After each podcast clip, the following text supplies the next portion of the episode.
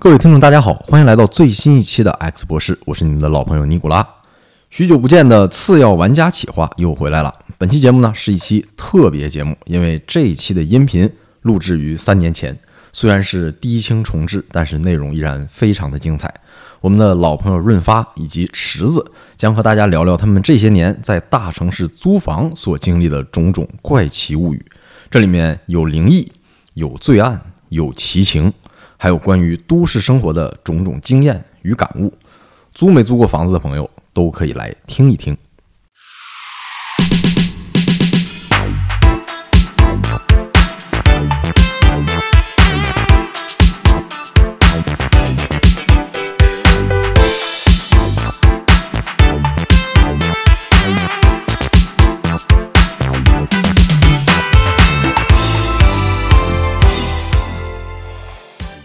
Hello，大家好，欢迎收听最新一期的《世说插语》，我是今天的主持人池子。我们今天呢，终于请到了 X 博士本博。Hello，Hello，大家好，我是润发，外号润发。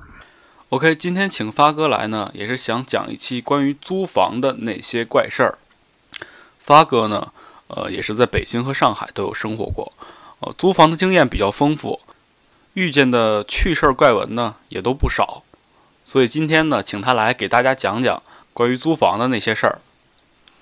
正恰巧呢，最近有一部非常火的电视剧叫《安家》，讲的就是房产中介和他们的客户发生了一些非常嗯有意思的事情。对对对，嗯，这个讲这个事儿啊，这个契机就是《安家》这电视剧，《安家》这电视剧最近不特别火吗？在上海做中介的故事。然后那个这个这个好多这片儿吧，大家都说不真实。其实我看还挺有感触的，因为我的确在上海碰着过类似像孙俪这样的中介，而且他干的不错，白手起家了。呃，租房这个事儿啊，大家可能都租过，觉得这是一个小事儿，但是很少有人像像我租的这么多。呃，从北京租到上海，然后从三千块到三万块的房子，一共得有将近十。十几次的租房经历吧，然后这种呢也是一种江湖经验，所以攒的特别多了，就挺想借这个契机讲一下租房这个事儿吧。它它并不是就是光是你一看你一看你三三五千然后成交的事儿，当你租多了吧，一切的社会人情啊、奇事儿、怪事儿啊，你你都见过了。就是讲个最简单的例子吧，就是以前我不太相信风水这个事儿，觉得这是。这是一个很略而次之的事儿，主要可可能还是看你那个人意志啊、个人努力啊。后来我租多了之后，我就是有意无意，就是真的相信，在实践经验中真的觉得风水这个事儿是有道理的。这个感觉好感觉坏的房子差得很远很远很远。所以今天就是想跟大家讲讲这个，不要觉得这个租房没有意思，可能你听这个租房这个故事，对你对你的真正的实际生活会有不小的帮助。然后呢，这次讲我主要是按照时间顺序吧，它其实也是等级顺序，跟那个打游戏升级一样。最开始从三千块，然后最后做到三万。最开始从一五年的北京的嗯嗯西城区的一个小房子，比较破的房子，最后到在住在上海外滩高层陆家嘴那块是什么样的感觉？我给大家按顺序讲一讲。其实租房这事儿呢，其实关关乎到我们每个人吧。你像在在外面工作的这些年轻人啊，现在租房是个很大问题。对，第一就是我们肯定是考虑租金啊。那发哥，你住过最便宜的房子租金是多少啊？呃，我最开始住的房子吧，也不算很便宜，其实就是北京起步价吧，就跟刚开始大家来北京、上海混租那个价格差不多，有两三千。啊，对对对对，我是一五年研究生毕业，从南京来的北京来工作。嗯，我刚开始第一份工作，工资是比较低的。我第一份工作工资，呃，交完各种税费用啊，是七千二百块钱，就税后七千二百多。对对，七千二百块钱，就是一五年的时候这。也不能说特别低，反正就是说很普通，就北京刚开始薪资中中上吧，我觉得还是中上水平了。对，就是正常水平吧，正常水平吧。你这你这个基本就是没什么盈余的一个收入。对，那你当时选的这个房子它是在哪儿？当时挺巧的，因为大家有经验都知道嘛，要那个租房季是毕业季嘛，是六七月嘛，那个时候是最难租房的。那肯定，对，那个北京六七月，你想也那么热，你来北京第一件事儿就是一个北漂，第一件事儿来北京其实非常痛苦的，你谁也不认识，然后你还要在这种生存压力很高的情况下，在大夏天找一个房子。当时我是挺难受的，找的，他找了得有两周，没有找合适的，要不就是太远，因为我公司在朝阳门，你要是住在普通的。那个一般的刚来北京的人住的可能望京啊便宜啊，住在什么青年路便宜啊，但离那上班的地儿都比较远。我还是想那个，哪怕住的破一点，希望近一点，省点时间。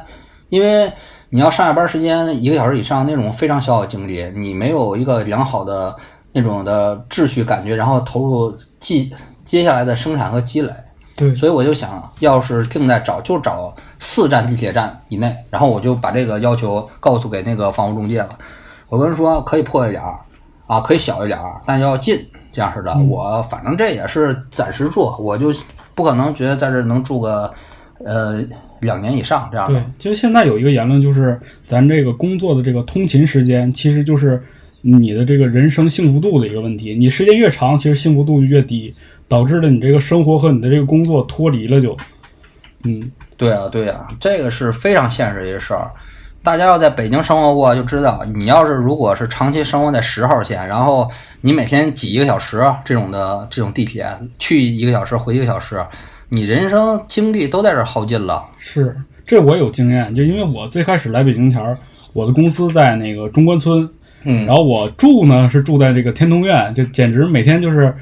从这个天通苑奔向那个中关村，的人呐，简就是乌泱乌泱的，挤的地铁都喘不过气儿来，所以那段时间就特别累。整个你这还好，不算特夸张的。我第一个舍友是吗？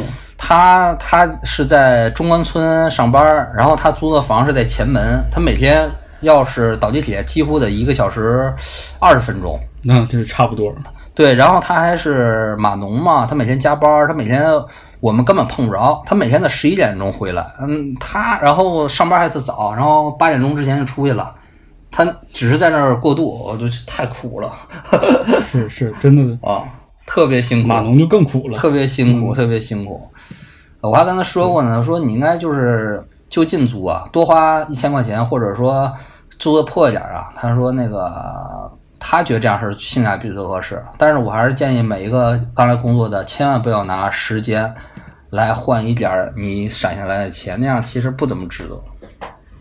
是的，嗯，咱们说回来啊，嗯，我我看这个发哥，您租这房子其实位置还挺好的，是吧？特有老北京那味道。对，之所以能做这个直播，其实我每个租的房子非常有代表性，而且每个都有故事。要每个都一样，我我租了十回三千块钱房子也没必要讲。我第一个房子在北京租的，就是挺有意思的。那个房子是在天安门附近。哦，天安门附近。对对对，那这太地理位置优越啊，国家心脏的心脏。对呀，这个我也是没意识到的。我不跟第一个房那个房屋中介说了吗？我要离得近一点儿，然后可以可以破，可以小。然后他立刻就给我过几天给我打找打个电话，就说就。说兄弟，我给你在那个天安门附近找个房。说你运气不错，我靠，你在天安门附近找个房。然后我就立刻跑过去了。他那地方在哪儿啊？他那地方叫西郊民巷。啊啊，西郊民巷啊，对对，西郊民巷是位于那个长安街南部，也是国家大院南部一个小巷子。嗯。是一个特别历史悠久的一个那个一条路，大家都知道那个北京吧，有西郊民巷和东郊民巷。东郊民、西郊民巷、东郊民巷全是民国时期那些达官贵人住的那种的地方，全是那种老宅子。哦，就算是民国时期富人区呗。对，富人区。然后后来呢，因为它离这个呃中南海啊，还有那个天安门特别近，所以那个西郊民巷这个区域后来全是那种的。非常牛逼的那种的国家单位的呃家属住宅楼，哦，就是啊，相当于是政府的这个就是住宅楼呗。对对对，所以这种地方啊，它很少会有出租，它除非是这个老人吧去世了，然后儿女呢根本不在这住，然后所以把这种房子给出租出去。嗯，这种情况非常非常少，非常非常少，这根本就不是出租区域，因为这块儿。哦，那发哥，那你这房子租的还真真真挺那什么，真挺厉害的，还挺幸运的呗。对啊，所以我一去就是坐着这车就去那个院儿嘛。啊呃，具体名字它那个叫西郊民巷，呃，具体的我就不说了，叫叉叉号院儿。它没有小区名字，它叫叉叉号院叉儿。叉号院，对，那个时候就对对叉叉了已经。北京，大家在北京生活知道，好多北京那种的机关大院儿，还有一些政府单位是没有名字的，它可能就是叫叉叉后院儿，或者就根本没有名字，也没有牌子，直接就是有卫兵站岗。它这就属于一种叉叉后院儿这种的。哦，然后我一进去，你知道那个小区是什么感觉吗？如果直观的复述，就特别像《我爱我家》里边儿，就是付明他们家住的杨柳北里那种感觉，这特别八十年代，特别北京八十年代那感觉。哎，你一说，我这个画面就有了，就是那种啊，对，那种老北京那种，而且还是有点就是建国后期那种，其实开始往现代化走那个感觉了。对对对，应该准确说，他这个房子是七十年代建的，是那个七十年代，对对对，毛泽东时代最末期建的，典型的那种赫鲁晓夫楼。赫鲁晓夫楼。呃，对，也叫干部楼，因为那个房子房型啊，整个小区全是一个型号，全是六十平米，两室一厅。然后呢，呃，那那时候叫干部楼，只有是是一定级别的才能住那个楼里边儿嚯，啊。这楼可确实是这这嗯算是抄着了咱们。对，那个楼一共是呃五层楼，房高特别低，嗯然后呢，那个是没有电梯的，特别老的楼。那肯定啊，里边内部结构呢，楼道里的内部结构特别像那个《阳光灿烂日子》里边马小军儿有一段情节是他呃配了钥匙，天天不上课嘛，逃课嘛，嗯去那个撬楼道，撬干部楼楼道。那个楼道跟那个马小军儿那个楼道是一模一样的，特别旧，特别矮，黑咕隆咚的这样似的，年久失修嘛。然后房屋的内部结构呢，是特别像那个呃电影《顽主》里边张国立他家，就你一推门儿吧，就是一股这个八十年代初那个风貌，就一下展现在你面前。今天好像就是时间胶囊，啊就感觉住进了电影里。对，就是住电影人门是什么门？门都不是防盗门，门是那种特别老式儿的那种铁拉门，你知道吧？啊，我知道，就是那种就是折叠式的那种的。对，折叠式的。因为那个楼里边儿那个感觉治安是不错的，根本不怕不怕偷，是特别老的一个那种门。肯定还有卫兵站岗呢。对对，铁拉门之后就是一个那个一个破木头门，一个木头门，而且他用那个锁吧，还是八十年代那种老锁，你知道那种锁吧，就是呃，就像弹簧锁就，是凸起来一块儿，对，凸起来一块儿，在里边凸起来一块儿，然后一黄不拉几的有一小钩是吧？那是拉环门，它是那种也是机械锁，但是特别老那种八十年代的，你知道吧？哦，我好像见过，因为我们东北那边那个老楼也是那种，好像对。然后我住我我其实也是合租，那个房子整租要六千块钱，但是我是租那个主卧室的话是三千二百块钱。那按你这个比例来讲，你这个一月七千二，然后房租就分这是一半儿啊。对呀、那刚开始嘛，刚开始我觉得那房子不错。刚开始虽然我预算是两千多块钱嘛，但是觉得那个房子位置特别好，有点浪漫主义情怀嘛。你想啊，我跟你说一下这个感觉吧啊，你你天天在那个天安门南部居住，你在楼道里边，嗯甚至在房子里边往外一望，你就能看见国家大剧院，能看到那个天安门广场，甚至能看见故宫。天气再好的时候，你踮着脚去五楼能看着景山，你说这什么感觉？你这就真真真正正的活在北京了，感觉。啊，是啊，我当然也这么觉得啊。我觉得第一时间你就你就是来到了北京的最中心，啊，这一一幅这个权力和历史使命感的画卷就徐徐展现在你面前啊，多么有浪漫主义气息！我毫毫无疑问就赶快把把钱给拍板了，就给定了。嗯，而且只要三千块钱，你还想什么呢？马上就定下来了。对对对，马上拍板，马上拍板，你知道吧？然后我定下来之后吧，这个房屋中介他也特别兴奋，你知道吧？你这 肯定中介都没租过这么没给人租过这么好的房子。一是他也惊讶了，他说他说他那个没见过这种房子；二呢，他他他也是刚干这行，这是他的第一单，要不就是第二单。他兴奋到就是请我主动吃了个饭，可以，这他就在我们那个西郊民巷里边有个特别简陋的面馆儿，然后我俩就是吃了一顿，吃了顿那个炸酱面。然后呢，他边吃吧还边跟我聊，他说他是以前那个山西山西社会上混的，太原的。然后他跟我说一大堆什么混，然后得罪谁了，后来决定改一个生活，准备那个自己奋斗，然后跑到二十八岁跑到北京，然后那个呃都带上北漂，要要白手起家，然后那个一定要在北京混到出人头地。可以。然后结果第一单、第二单就弄了一个天安门旁边的房子。啊，对呀、他也觉得他也得到了鼓舞，我也得到鼓舞。我觉得我我俩的命运都会发生不一样的改变，你知道吗？能感觉到，而且大哥吧，边吃还边那个那个把袖子挽起来了。我一看他手腕上还真有个纹身嚯，还是社会人儿。啊，纹了个忍字儿，还真是挺社会人儿的，你知道吗？然后他是，然后他是说得意了吧，还掏出根烟，马上要滋起来了，然后被那个北京老板给骂了。那时候是不是已经室内不让抽烟了？对，那时候是一五年夏天，刚刚开始北京实行室内不许抽烟。老哥这范儿没起来，憋回去了。刚想起范儿，刚想那个品天下英雄，然后一下被一个北京秃瓢大爷给摁住了。对，正好合上他闻的那个字儿了嘛，忍嘛。对对，忍。然后然后那个这大哥有点没面儿嘛，丢面儿了嘛，淡定了几秒，然后憋出一个原厂的无流无厘头话题，就说：“哎，他说，哎，兄弟，你过两年你要买房了还来找我啊？” 可以了，啊把把未来都预定上了。啊，不是，后来吧，我才品出味儿来。你知道他为啥那么高兴吗？啊？为什么？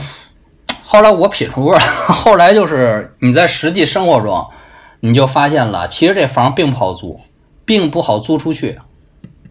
啊？哎，是是不好往外租是吧？对，并不好往外租。那怎么说呢？这这地理位置这么好，这个刚开始还是我这个社会生活经验太少，而且比较浪漫主义。嗯，其实你要真的住到那个房子里边吧，就是那是等于说第一眼美女，你看第一次非常的 OK，你真的住里边的话，你就会发现问题越来越多。都都有什么问题啊？因为吧，第一个问题就是这个地方虽然离北京正中心，地图位置它就在正中心的下边儿，但是它实际的生活条件非常简陋，也不方便。先说室内环境啊，因为你看啊，你你是比较喜欢看电影啊，也懂点历史，所以你觉得八十年代感觉，哎，有点那味儿哈，有对点像文物活在电影里边一样。当你真住进去了，你想想啊，那是个大白墙，八十年代粉刷大白墙，而且那个瓷砖是那种的，你小时候有印象吗？那种比较劣质的瓷砖，特别特别擦不干净那种的。就是它抛光什么那种都没有现在那么好对那种。对，是一种特别劣质那种瓷砖，哦有都碎了，你知道吧？有都碎了。还得还得粘回去，还得抹点水泥给怼回去那种。对，而且它那个阳台虽然是有，但那阳台那窗户是那种九十年代那个特别老的那种的铁窗户，是你一个一拧把手往外推那种的，而且那把手全都锈了。啊，我我知道，就跟我们家现在房子那个阳台的窗户是一样的，对对对，就是逆着那个拿那个泥逆着那个玻璃，然后旁边是铁的那个框你。家那还好点儿，对。然后你知道我那有什么问题？我那个玻璃已经坏了，已经合不上了，它只能是留个缝儿。你家那还能关得上我？不漏风吗？对啊，所以说一到冬天漏风，你知道吗？得回咱是夏天看的房子，冬天这咱没考虑呢。对对，而且那阳台门儿吧是那种非常老式儿的木式木头那种呃插销门儿，是那种碧绿碧绿那种快朽了的一块三合板儿，你知道不？哎呦我的天！一到冬天，那个窗户也漏，那门儿那个阳台门儿总被吹得嘎叽嘎叽直响，你知道吧？哎呦，啊，所以到冬天我拿个我拿个凳子把那个门给顶住，让它不能响，你说多麻烦？给他给他找个支撑点。嗯，对马上一看，听发哥形容完，马上就感觉咱们从那个阳光灿烂的那种弥漫着那种青春的气息，一下就掉回现实了，是啊，这这就感觉一个滋滋嘎嘎的老房子在你面前这房子他妈就差那个烧烧炉子了，你知道吧？啊！哎，那有暖气吗？有暖气，暖气肯定是有的。北京没暖气，那那哪行啊？啊，但是没厕所，它厕所是那种的特别小，然后是那种蹲坑，它不是坐便式马桶，是蹲坑我天，啊。就是还是那种一水池子的那种。啊，对，而且那个你知道你知道那个房东多 多搞笑吗？他刚开始吧就觉得这是一个重大漏洞，跟人不爱租啊，他做了个假马桶盖在上面，你知道吧？一个塑料假马桶盖上面了。这就掩耳盗铃嘛，这啊，是啊，我靠，这特像那个，就是我小时候见过那种，就是家里是蹲坑，但这个老人就是坐不了蹲坑了，就拿一木凳子中间掏一洞，你知道吗？对，坐那个上面上厕所那种。所以说嘛，那个你们要是刚来北京旅游的时候，路过这个呃天安门呐、呃人民呃那个大会堂啊，你们不会想象到，其实它周边这种房子是这种生活条件。你们可能以为这里边住的都是我操了不得的神秘人物是吧？非富即是吧贵。然后第二点呢，这个房子吧，它的生活便利性极差，因为大家知道吗？就天安门附近那是戒严戒严区域、管制区域，而且那块儿是嗯我家那条道是单行道，就是意味着什么呢？你打车几乎是打不进来的，你只能是坐地铁步行去那个区域。哦，你要自己打车，那个好多司机不往不往那儿走，没法停，他只能停在挺远的地方，然后你再你再溜达过去。这交通也不方便。而且那块儿那个没有菜市场，最近的菜市场的是一点五公里之外的和平门菜市场，而且是挺小的菜市场。你要真的买东西，你得你你得那个呃走啊，或者骑个那个共享单车，你走一点五公里之外是，而那时候还外卖也没像现在这似的，啊，外卖可以了。那时候我那时候那时候是的外卖，所以我那时候天天就得点外卖。像什么每日优鲜什么的。但是还有个问题，那块儿不是不好走吗？外卖员好多找不着，因为那块儿很少有外卖单子。他每回都每回你都得下指路去，这特别烦，你知道吧？这点 每个每次外卖都得指路，这个特啊，对。然后还有一些什么生活特殊环境呢？呃，因为那个楼吧，它没有外来住户，所以我一个生眼儿一出去，就是所有人眼睛都盯着你，怀疑你他妈是贼，你知道吧？或者你是什么人呢？这是，因为就那个楼里边就没有陌生的年轻人。我每天晚上下班，夏天时候，你能想象吗？就是那种都是那种老拉门儿，然后为了为了那个凉快嘛，都把门开开，然后老太太老头儿全都堵在门口，然后要不听什么收音机啊，要不看电视什么的。然后我家住四楼，我每回从一楼到四楼，就是每个老头儿都在门内透过那幽暗的纱窗门儿，就是盯着我，好像鬼子进村儿一样，你知道吧？就就感觉这这个这个画面真的是，好像就是那种老干部看特务似的。这人谁呀、这啊，对，就就这人谁呀？刚开始还行，就这样，后来就不看了，习惯了。因为就你一个嘛，是吧？就我一个，那个那里边真的没人租房，很少很少，就那一个房子。我后来一直拿那个就是什么我爱我家人家 APP 搜那块房子，好奇嘛，好事儿嘛。后来那会儿就根本没再出过房源，就那一个。哎，发哥，那这房子你住了多长时间啊？这房子住挺短，呃，这房子住了三个月，因为我每个房子住都很短，这跟我个人那个生活状态有关系。我一直就是有点那个，呃，上了几天班，然后就开始自己创业嘛，然后就从北京跑到上海，就有点像游牧民族嘛，逐水草而居嘛，哪块儿能觉得我更利于发财啊、创业啊，我就跑哪儿去。这个房子住了三个月，而这个房对这房子最大特点还有一个特点，就是它的安全性。这是啊，那木头门你一一拉都直晃悠，那它它安全。不不不，你你那是只能说生活上有点小烦恼，我说是真正的安全性，就是说什么治安情况。治安不挺好的吗？我听嗯对，那个那个治安是我住过治安最好最好的房子，就是比以后我住的可能是三万块钱那个上海那块儿还要治安好。你知道为什么吗？为什么？因为那个区域每天到夜间是有巡逻部队在那儿转悠的，你知道吗？哦，就管制地区嘛。管制地区，我每天早上起来都能跑，听见旁边那个有军营在那儿喊号，你知道吗？在那儿跑步啊，在那儿。你说那儿谁敢上那儿偷窃去？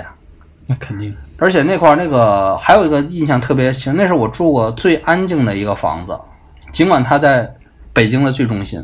就没有年轻人嘛。一是没有年轻人，二是没有外来人。他那儿基本那个是不过外来车辆的。哦，而且老年人生活状态啊特别的，就是规律呗。特别规律，甚至说没有活性。然后他们到了七点钟，基本就是一片黑乌漆嘛黑的，就特别暗，特别暗淡。就没有夜生活，没有，完全没有夜生活，完全没有夜生活。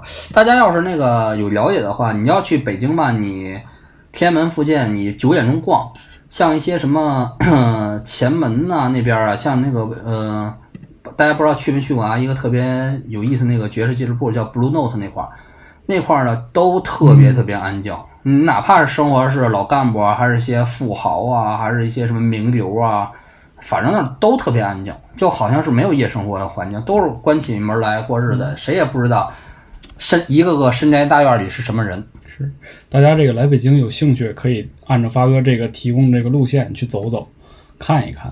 对，对，而且那个这个区域吧，故事极其多，因为我住的是叉叉号院嘛，二十多号院，哦，然后我天天在那儿下班嘛，我们那个明显有一个，还有个大院儿，就在我们那个我住那小区旁边儿，它是一个墙高贼高的一个四合院儿，深宅大院儿。墙高贼高，得有五米，然后那个、哦，对，是一个灰色大墙，深宅大院包起来，什么都看不到，什么都看不到，不知道那里边儿是是是什么人。那这咱咱这北京咱也不好猜呀、然后我们那个小区本身故事也特多，就这个西郊民巷。我刚搬进来的时候吧，就是从南京嘛，然后我唯一的物资那时候就是书，搬了特别多的书过来。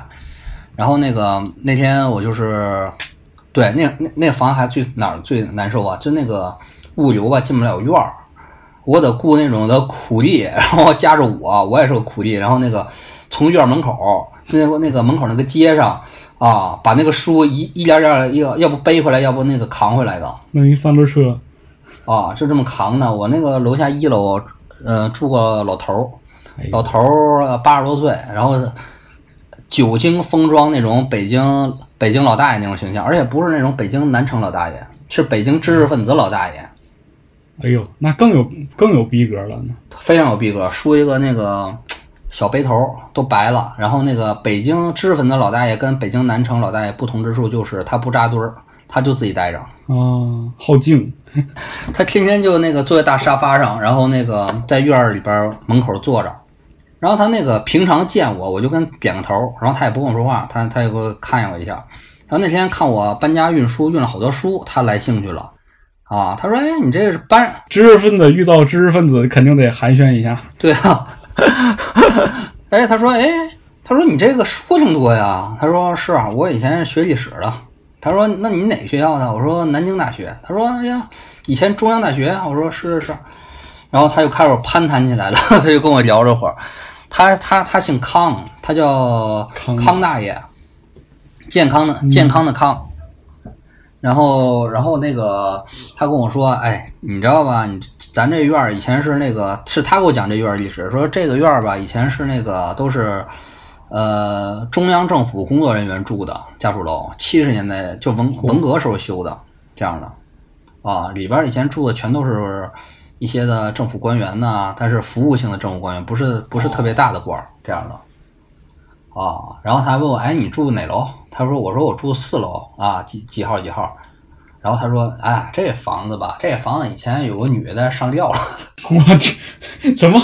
这这怎么信息量这一下子就上去了？对他突然给我来一句：“你这个房儿以前有女的在上吊了，你知道吧 我天，凶宅呀、就就在你这个这屋里啊？”嗯，不是，我不，我不是那个租了一间卧室吗？啊，那个，但是那我旁边那个次卧其实一直没人住的，相当于我一个人租一间儿。哦，那个房没人住，那个直到最后我快走的时候，才有一个人搬进来了。我一直住了一个人住了三四个月，嗯，然后我一听我就他妈乐了，我操，真有故事这房子都。这这一下子这个这房当时就觉得更值了。这个啊，是啊，但是我没怎么想，我就觉得这事儿挺逗的。他先来这个，嗯，哎，那你住的平时的时候没啥感觉吗？就一般咱说凶宅什么的都都得闹点什么事儿什么的，你这咱当时你住的时候有感觉吗？有感觉，有有感觉，真有感觉，真有感觉。啊，有有两个事儿，有两个事儿，就是第一件事儿就是我有天晚上睡觉睡挺睡得挺晚吧，然后那个嗯一点钟睡的，睡着睡，然后睡到睡到半夜，突然一下惊醒了，我就突然一下醒了，从来没有感觉，然后我就感觉我背后好像站个人，那感觉，啊是是个女的，然后我赶快一回头，我靠，不是不是，我赶快一回头什么都没有，然后我就睡着了，就是。哎呦我天，然后，但是那个第二天上班的时候，啊、然后那个我是起晚了，然后赶快跑到单位，跑单位一坐，一看我手腕上突然多了一个淤青，好像被人抓过一样。就是手一般咱们捏别人的时候那个那种淤青是吧？对对对，左手腕上有青痕，就被人捏了那种感觉，一摁还有点疼，不知道哪来的。这这女鬼半夜给你诊脉了，这是啊，不知道啊，那挺好，挺好事儿啊。是啊，然后第二件事儿呢，是我那个当时女朋友来来北京找我了，然后那个在那一住，也是睡到后半夜，然后他一下那个是他是第二天跟我说的，我睡到后半夜，突然眼睛睁开了，就一直瞅着他，然后那个我懂。她以为我醒了，其实我没醒，然后我那个就是睁着眼睛跟他说让他滚着去，然后那个还要打他，你知道吧？给他吓坏了，我靠，哎呦我天，我这这我这听完我都一身鸡皮疙瘩。你这这有吗？这女就女鬼附身了吗？是不是？你说这女的谁呀、我天天跟这男的睡，你怎么过来了？我不知道，他可能是那什么，他可能是他被附身了吧，然后我就个下意识感觉到了要把他轰出去，这样似的。哦，我天哪！因为我那个女朋友吧，她那个不知道怎么回事，她跟北京犯怵，她就身体有点弱，跟北京犯怵。她一来北京就爱那个，就是有点那种那什么。有一次我我跟她那个也是晚上，我梦里就是就也不是半梦半醒，一醒吧，一看她那个脸是绿色儿的，哎呦喂，就对，脸是绿色，瞅我漏，我不知道那是梦还是现实，给我吓一跳，我靠！哎呀，那这哇，这你这这几个故事讲完，感觉这房子确实是有点问题啊。但是我真是当时一点感觉没有，我心里都不想这个事儿，因为当时候你知道，我全心全意的全是为了生存嘛，多赚钱嘛，有没有创业机会呀？我根本不想这事儿啊。那时候咱年轻嘛，对对，我现在挺年轻的啊，嗯，对对对对，是 这就是四四五年前，不是四五十年前的故事。好吧？然后我还跟大家分享一个事儿啊，就不要怕这事儿，因为我是这么想的，因为我当时特别穷啊，我就觉得我就是一个穷鬼呀、我我还你说一个无产阶级是没有空去担心这些灵异事件的，因为生存压力比这些要大得多。那肯定，嗯，第二呢是什么呢？第二，其实如果他真是自杀，那他其实已经是生活斗争的失败者了。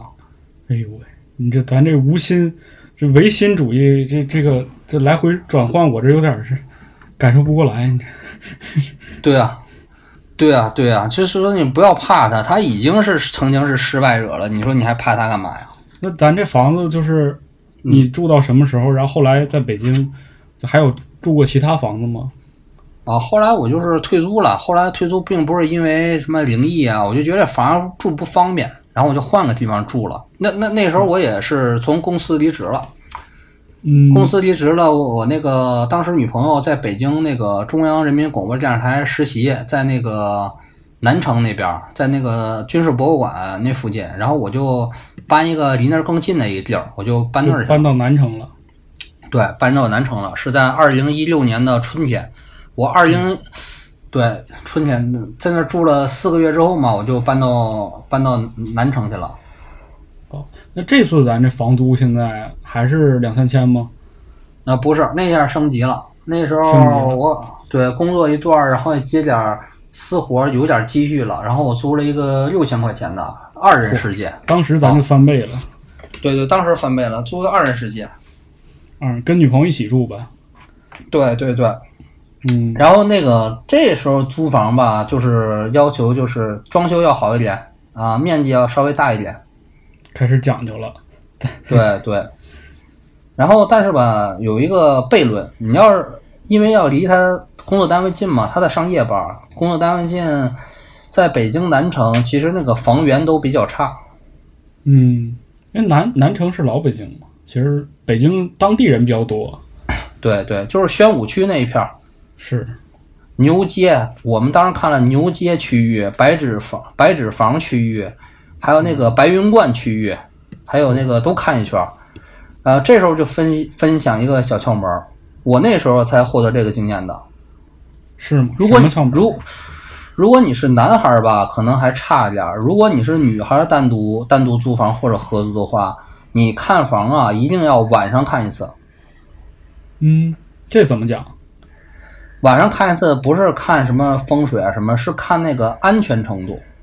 哦，其实就是看你走夜路的这个路况啊，包括这个周边环境。对，就路况、嗯，周边环境。然后我当时第一次就是有这个心思嘛，就看了一遍那个，就是比如在我我们看了白纸房区域，白天那房子看着还行，还凑合，室内什么的装修还比较好。但一到晚上，它那个整个楼道是，它那是筒子楼。什么叫筒子楼啊？筒子楼就是就是那跟公寓似的，它那个楼道特别长，而且住户特别多，这样的。就是楼其实就是密度挺挺高的，是各家。密度高，然后那个那个房子吧，还有就是到晚上的时候，就是整个的周边环境特别黑，而且那个好多灯是年久失修的，这就有挺大安全问题。也没有什么监控什么的，嗯，对，没有监控，那时候还没有那么多监控，就是这有很对有很大问题。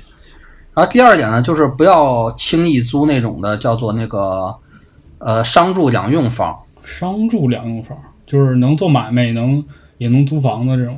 嗯，对对对，因为那种房子吧，呃，就是一是居住密密度特别大，那个楼里边住户特别多，哦，二呢，二呢就是那个人一多吧，他就是真的就是超呃鱼龙混杂，什么人是不是不光是吵鱼龙混杂，什么人都有。这样其实对于女孩来说安全性很不好。就是社会的这些人，什么乱七八糟人多呗。对对对对，嗯，就像那个比如说嗯北京的青年路这块儿吧，有好多楼都是那个商住两用楼，里边真的什么人都有，你不知道里边都是什么人。有的是可能是野模，有的是从事那种业务的野模，你知道吧？嗯，就那种那种，嗯，啊，对啊，还有一些什么放贷的，什么混的，还有那种的破快濒于破产的小创业公司，那什么都有，那里边。总之就是灰色产业和黑色产业就结合呗。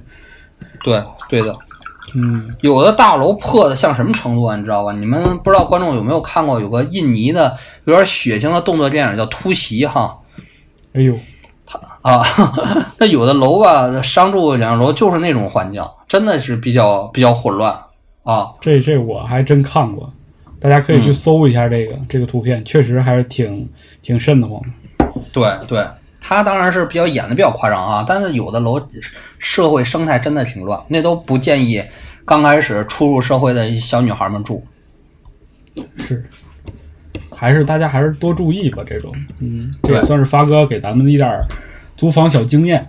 嗯，对，哎，那发哥，咱这套房子怎么样啊？你到南城这套房子，然后我们找来找去就相中一个叫那个呃长春街，长春街附近有个有个小区叫槐柏树，槐柏树小区，我们选的在那儿住。嗯，然后这个楼这个房子条件是大约六十平左右，呃，装修是新装修的，说这个是房东作为婚房，然后那个出租出来，然后我们住着哦就住下来了，就就也不错，但是呢，也是后来才发现里边有挺严重的问题这新房子这装修完了又有什么问题了？啊，这房子就不是上一个就有点旧啊、不便呐、还有什么灵异啊，跟这没关系。这个房最大问题就是在装修上，哦，就是装修上。就是在装修上，这又是一个租房一个非常大的坑。哎呦喂，那发哥给咱讲讲。因为你知道吧，就是有的房东嘛，他有点儿，嗯、不人道主义，或者说有点坏。嗯，他他这个房子可能在那个呃装修完后，他有很长的时间，他应该是在于那个放味儿、放风的时间。对，这个咱自己以以后就是什么装房子什么，家里都讲究这个，说放放味儿嘛。对，但是想啊，北京这个地方，他如果这么放着空着，他就感觉亏了，他就想利用这个机会出租出去。是是，这放在那儿也是放着，这钱这房租不就收不着了吗？但是你知道吧，这就特别坏了。对于你租户，这就是可能会严重危害到你的健康。是，而且吧，他们特别狡诈在哪儿啊？就是我其实还是比较注重这一点的。我进去之后，其实是闻不到闻不到呃什么味儿的，装修的味儿的。因为有的房子就特别特别差嘛，就是用的特别劣质的装修材料嘛，一进去就有严重那种遗留的那种那个甲甲醛味儿醛味儿嘛。对啊，嗯，他那个房子没味儿的，是没味儿的。哦，没味儿的。对，但是没味儿不意味着不超标。哦，就是它可能就是说它这个装修材料本身就是没有味儿的，但是它可能还是有一些什么甲醛这些什么化学物质在这个房间里。对，它可能已经那个最最有味儿的时期过去了，但它还是有个高残留的，它还是不适宜居住的。那这对咱健康什么影响其实还挺大的呀。对呀、那个影响是非常大的。因为我身体可能还行，而且我那时候是老跑出去谈谈融资，这样是天天不在家。我当时女朋友在家比较多，她身体可能也不好。然后她，我们就发现她那个在里边住了刚两个月，体重掉了十五斤。嚯，这是不是生病了开始啊？对啊、而且那个我们去血氧医院做检查，发现他那个白血球含量，就是那个不是不是红血球含量，白细胞就是下降了很多。对嗯，对，下降很多，以为我操这是得大病了，但是不知道源头是哪儿，因为可能怀疑他他身上因为有有点儿那个是不是有别的病啊什么的，然后就不知道怎么回事嗯。这个咱肯定大家伙儿都听说过，这个新房然后住进去之后，这个甲醛超标，很多人是因此得白血病的。对对，然后后来就是很多年后吧，过了两三年后，我有一个老领导，然后他那个他写一篇特别有名的文章嘛，就曝光这种房房地产公司专门把这种刚装修还没达标房子出租给这个租户，然后那个租户就得白血病了，然后死了的这这个事儿，当时影响特别大啊。其实当时这个还挺那什么的，挺轰动的。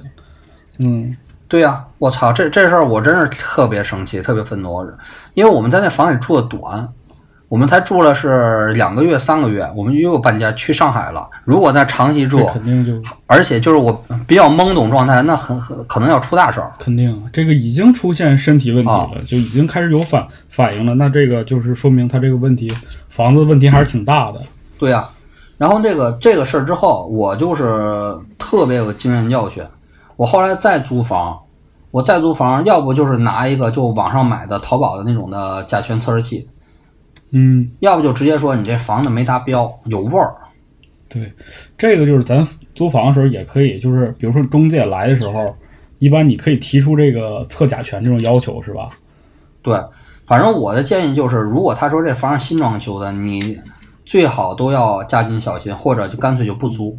是这一点，我这个之前用这个什么自如什么的，他们这个房子一般有的时候会写，会写说你这是是不是第一次出，就是首次出租房，或者是什么租过几次这种的。你大概的话，一般咱们要找也就找这种什么不是首次出租的，或者是就是你要问他是不是最近有装修之类的这种事情。对对，而且吧，你知道吧，嗯、这也是一个江湖经验吧。如果你对这个中介过于信任或什么呢，他真的是不会考虑你的利益的。因为我听过一个非常过分的一句话，我那天就是就是租房嘛，很久以后嘛，我就是走，我就是直接说，哎，我觉得这个房有味儿啊，感觉超标啊，甲醛超标啊。然后你知道这个中介说一句什么话吗？就特别过分吗？我就他妈记一辈子。中介说什么了？他说：“他说他说哥没事儿，这房子已经那个装修完半年了，而且那个上一个住户已经都吸干净了。嚯，就直接就把这事儿都 放在台面上说。对，我当时我操，我就希望妈把这个音给他录下来，我到时候给他给他曝光一下，我靠。感觉这就不是说说什么职业道德，这就是人素质有问题了。这是啊，嗯，你不觉得这一刻有点那个特别的丛林社会吗？那种感觉其实挺现实的啊。嗯，他也是为了挣钱，对啊，然后你你只能就是说为了房租啊一些什么东西的限制，你也只能找这样的房子，就是其实两种现实碰撞在一块儿了嘛。对啊，而且他是特别，你知道吧？房屋中介这号人吧，是特别有江湖经验的。他的眼睛就像扫描仪，他第一时间就能把你，你有多少社会经验，你到底什么水平，你什么收入，他都能看出来。嗯而且他们是特别善于那个看人下菜碟儿一帮人。如果你是一个刚刚毕业的大学生，然后看着比较懵懂、比较天真，他他肯定就说不可能，兄弟，跟人测一下针之类的，你可能就被摆平。这个反正咱自己这个就是多多留点心眼儿吧。嗯，没办法，对这种事情，毕竟还是说人人家老江湖嘛。所以说这个这事儿，我觉得关于第一就是房屋的安全性，就是社会层面的安全性，这周边乱不乱；还有第二是环环境室内的它的一些那个甲醛超不超标这种问题是非常非常关键的，这是真的能切身影响到你的生命安全的一个事儿。嗯，嗯，是的，是的。对。然后说一下第二件安全这个事儿，我们在北京的南城的第二个房子里边儿还遇到过安全问题，是是有入室之类的这种盗窃还是什么的？呃，被踩点儿了。哟，就是那种咱像那说小偷踩点儿在门上画一记号那种是吗？对对对，的确是被踩点儿了嚯，啊。那这事儿后来怎么样了？后来我，后来是这样式的，因为那个这小区啊也是老小区，南城老小区，没有管理，根本就是几乎也没什么物业，然后那边环境比较乱，全是那种的呃物流啊、收发公司那种的点儿，就比较乱的一个环境，所以这块儿很容易是那种的被踩点儿的地儿。闲杂人等特别多呗。对对，然后我那天就是晚上回来，因为我那个那个门吧，明显要比别的小区、别的那个房子老房子要要新，要高级，好点儿，对，好点儿。看着就像有钱人。对对对，而且吧，我们那时候后后期不怎么住那儿，因为我女朋友老上夜班儿或老住单位，后来我是老跑下去什么见见投资人融资什么的，根本都不住那儿了，所以那可能嗯，就是一敲门什么的根本没人。那天我回去一看，我们门上被画个符号，就墙边上画了个符号，这样似的啊。这符号是什么样的？画一个三角，画个三角里边还带个点儿什么的，我操！要一看还以为共济会呢，还以为是。这跟那网上传那种的挺像的。是，啊，就大家伙儿经常一定看到过微博上有人发那种就是全套，说小偷记号的这个大全，对啊，这个是干嘛的，这个是干嘛的。对呀、对呀、然后我一看，我操，这这是被踩点了。然后我怎么办？我我是我直接在旁边拿拿那个拿那个一个石头刻了个字儿，我就说，呃，屋里有人。你给他留了个言，留言楼主，屋里有人，我们家有人 啊，对，屋里有人，而且那个是有有摄像头，有人这样式的。啊，这是反正我觉得这是最安全的方法。嗯，我还以为你第一得想到得去报警呢。没有啊，这没法报啊，这报人说就画个号啊，你怎么能就忘？我就说直接说我屋里有人呢、有摄像头得了。哎，你这解决方法还挺机智的。然后，然后后来我就开始查安全性嘛，我查这小区有没有人那个什么杀人案呢，或失窃案呢，查查安全性嘛。这杀人案又又浮出水面了啊，又开始了。哎然后我我一查，我操，我没查出盗窃案，我查出那个就是我们这个小区，就是就是我们这个院儿里边儿有地下室，就是三年前烧死过好几个人，你知道不？我查出这个消息来，我靠！真的，大家现在现在可以查，就叫华柏树街，然后那个地下室，这是直接都有新闻的。一会儿我可以做时间轴把那个新闻给发过来。嗯到时候我们可以放一张图片在上面。所以说嘛，你要是考虑到什么这个呃各种的鬼故传说嘛，那真的哪儿都有，那太多了。只是你你们不在同一条时间线上，你都不知道以前发生过啥。是，尤其北京这种地方，人多，对啊，然后事儿也多，嗯，这些案子就发生在你身边，其实，所以说听到这段，同志们千万别去手贱去查自己周围啊有什么案件什么的，啊哎，这真是一个生活经验，就是你不要随便查，一查哪儿都有，你知道吧？一查哪儿都有。哎呀天啊，而且有的是查不到的，这是我以后讲到后边会跟大家说的。我跟那个资深房产中介聊过这事儿，他说他说过这方面事儿。嗯。咱刚才发哥也说了，他住这个房子，这个南城咱这第二个房子，嗯住了两两个多月就完事儿了，然后咱就去上海了，对吧？对对对，然后这个房子大约是三月开始住的嘛，住到六月份，三个月嘛。然后我准备去上海创业，那时候那时候有几个同学嘛在上海，我们第一时间和我女朋友就搬到上海去了。这房又退租，先退租又损失这个一个月押金这样的。哎呦，对咱租房就是都租过房子的人肯定知道，这个押金啊，真的就是进去就出不来呀。这房租肯定是各各种找找理由、找办法把你这房那个押金给你扣掉，反正你就甭想着拿回来。对对对，这肯定是啊！我租房租这么多，几乎全都是违约我先撤了的这样的，然后押金扣那儿了。呃，因为租房变化太多，然后就去来上海了嘛。来上海，当时我的预算又宽裕了，我当时预算是一万一万出头，嚯啊，一万出头咱这。预算逐渐攀升啊。啊，对对，也随着这个创业嘛，就是收入水平提高了嘛，也越来越高了这样的。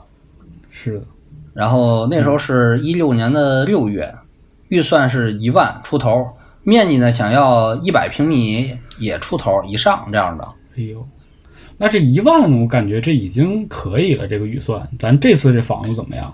那时候想的是连居住带当办公室嘛那样的，然后也能招几个人，大家一起再干点活嘛、哦这样的。工作室相当工作室相当于还不是公司工作室。工作室然后上海呢是跟北京呢有有一个特殊之处，有特殊之处。怎么讲？因为那个大家看那电视剧《安家》嘛，就有个点大家在喷嘛。要真正了解上海的人都都知道，上海人是他们说上海人是不会当房屋中介的，是是觉得这这个工作不行吗？觉得 low 是吗？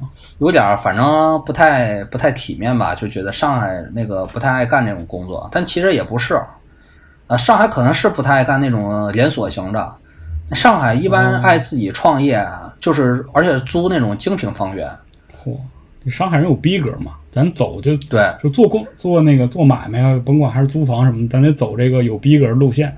对的，对的。他们精品房源是什么？精品房源是当年民国时代那些租界区域的老洋房，他们专门做这个生意哎呦，就那个石库门建筑，啊。石库门那是比较破的，真正好的 那是那是得是法租界的一些东西。就像你看啊，一些什么楼是能租的呢？大家可能不知道啊。来想上海旅游。那些著名的建筑，就像那种乌达克设计的，就是那个呃东欧的老设计师，他们在上海滩设计那种房子，比如武康大厦，嗯，武康大厦大家都知道吧？一个一会儿给大家放个图啊，那个楼都是可以出租的，都可以居住或者办公用的。哦，就其实就是咱们认为的那些所谓景点儿的那种楼，也都是可以出租的。对你认为景点楼都是可以出租的，但是那个房源都是掌握在那个精品生意人里边的。就是你得有点儿有点儿路有点儿门道才能才能找着。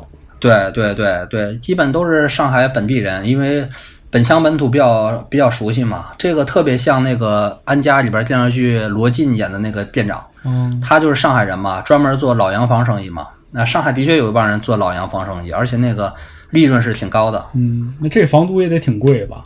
对呀、所以说我那个一万出头吧，虽然比在北京时候住了好好了一些哈，但是在要是你要想租这个老洋房吧，那是挺杯水车薪的，挺低的啊，很难找到房子的。嗯，因为我为啥找他呢？我是有个朋友，他是在上海混的。他说：“哎呀，你就不要租那种什么什么酒店公寓了，不合适，还不如租个老洋房啊。有个老洋房比较便宜的，也有逼格，见朋友做生意也那个好谈。我觉得他说有道理啊。”有面儿啊，对，而且吧，我这人是典型的，其实来了哪儿吧，就想适应哪儿生活，就想深入里边儿最最符合当地特色那种生活。来北京，我想住南城啊、天安门呢；来上海，我肯定想住住在法租界之类的哈。嗯，那咱这一万找没找着啊？然后，然后有一个小妹嘛，然后她特像那个呃安家里边那个叫叫朱闪闪，就上海女孩儿，然后然后就是比较大大咧咧、娇生惯养那种的，就也没有也挺可爱那种的，就天天带我看。哎，他也知道我一万多块钱，这也看不到什么特别好的，就带我走个过场，呃，客气客气这样的。我也是老板介绍来的朋友嘛什么的，客气客气。但他也跟我说了，说那个啊，的确啊就有点困难。你要是这个自己住啊，一万块钱没问题，也能做到不错的。你要是还想当个工作室吧，这挺难的。这样的都没有一个很大的三十平米那种空间供你摆个什么办公工作台什么的都是的，啊。他基本带我看的全是那种的，类似张爱玲小说里边那种上海的老叫老阁楼啊，上海可能也叫它老亭子，特别老的，都是那种三十年代建的哎呦呵，啊。比咱那之前七十年代那还老。啊，老多了，三十年代建，你想想，三十年代的这样的，它有的都是老外住过的，装修还不错，但的确是小啊，不能呃不能当个那个工作室这样的。然后就觉得没戏了，没戏之后，他过一阵儿又给我打电话，特别类似天安门租房那回，他突然哎又有个房源，又来一回，绝对适合你，又来一个，还便宜，还还还符合你这预算，还很大这样的。也一万多呗，一万多，他说一万三千五，我现在还记清，一万三千五。一万三千五。哦，对，然后那个带我看去了，然后这个这个大楼，它那个房子是上海非常非常传奇的一个大楼。哦，是是在一个大楼里了，这回。对，那是一个大楼，是那叫河呃，这可以说名字，叫河滨大楼。河滨大楼，大家可以查一下河河滨大楼，这房子非常神奇。这怎么个神奇法儿？这房子，这房子先说一下啊，它它它那个位落于哪儿啊？位落于那个苏州河畔，哟呵，上海标志啊，苏州河畔。是历史呢，这个房子是一九三六年建的这解放前了都。啊，对，是当时上海滩的超级犹太巨富沙逊家族建的一个超高级豪华公寓，当时的。哎呦，就当时的高级写字楼啊。当时高级写写字楼，它那个建筑风格是非常典型的那种欧洲风格。嗯，你要去什么罗马呀、什么巴黎旅游啊，都能看见那那那号的老公寓大楼，就是房高特别高那种的，三米多，将近四米那种大房高就北方人说举架高，就是。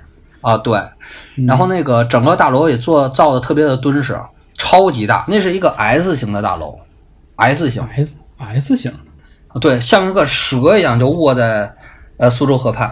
然后当时居住的这个人呢，也都是当时的，比如说有钱有面儿的人，一些什么，我记得有什么，呃，美国呀、米高梅电影公司的什么电影代表啊，还有一些日本的、什么欧洲的来上海做生意的这些特派员，这都是大公司的那个高管啊、大老板什么的。对，当时肯定也很多什么特工人员也都藏潜伏在这个大楼里边儿。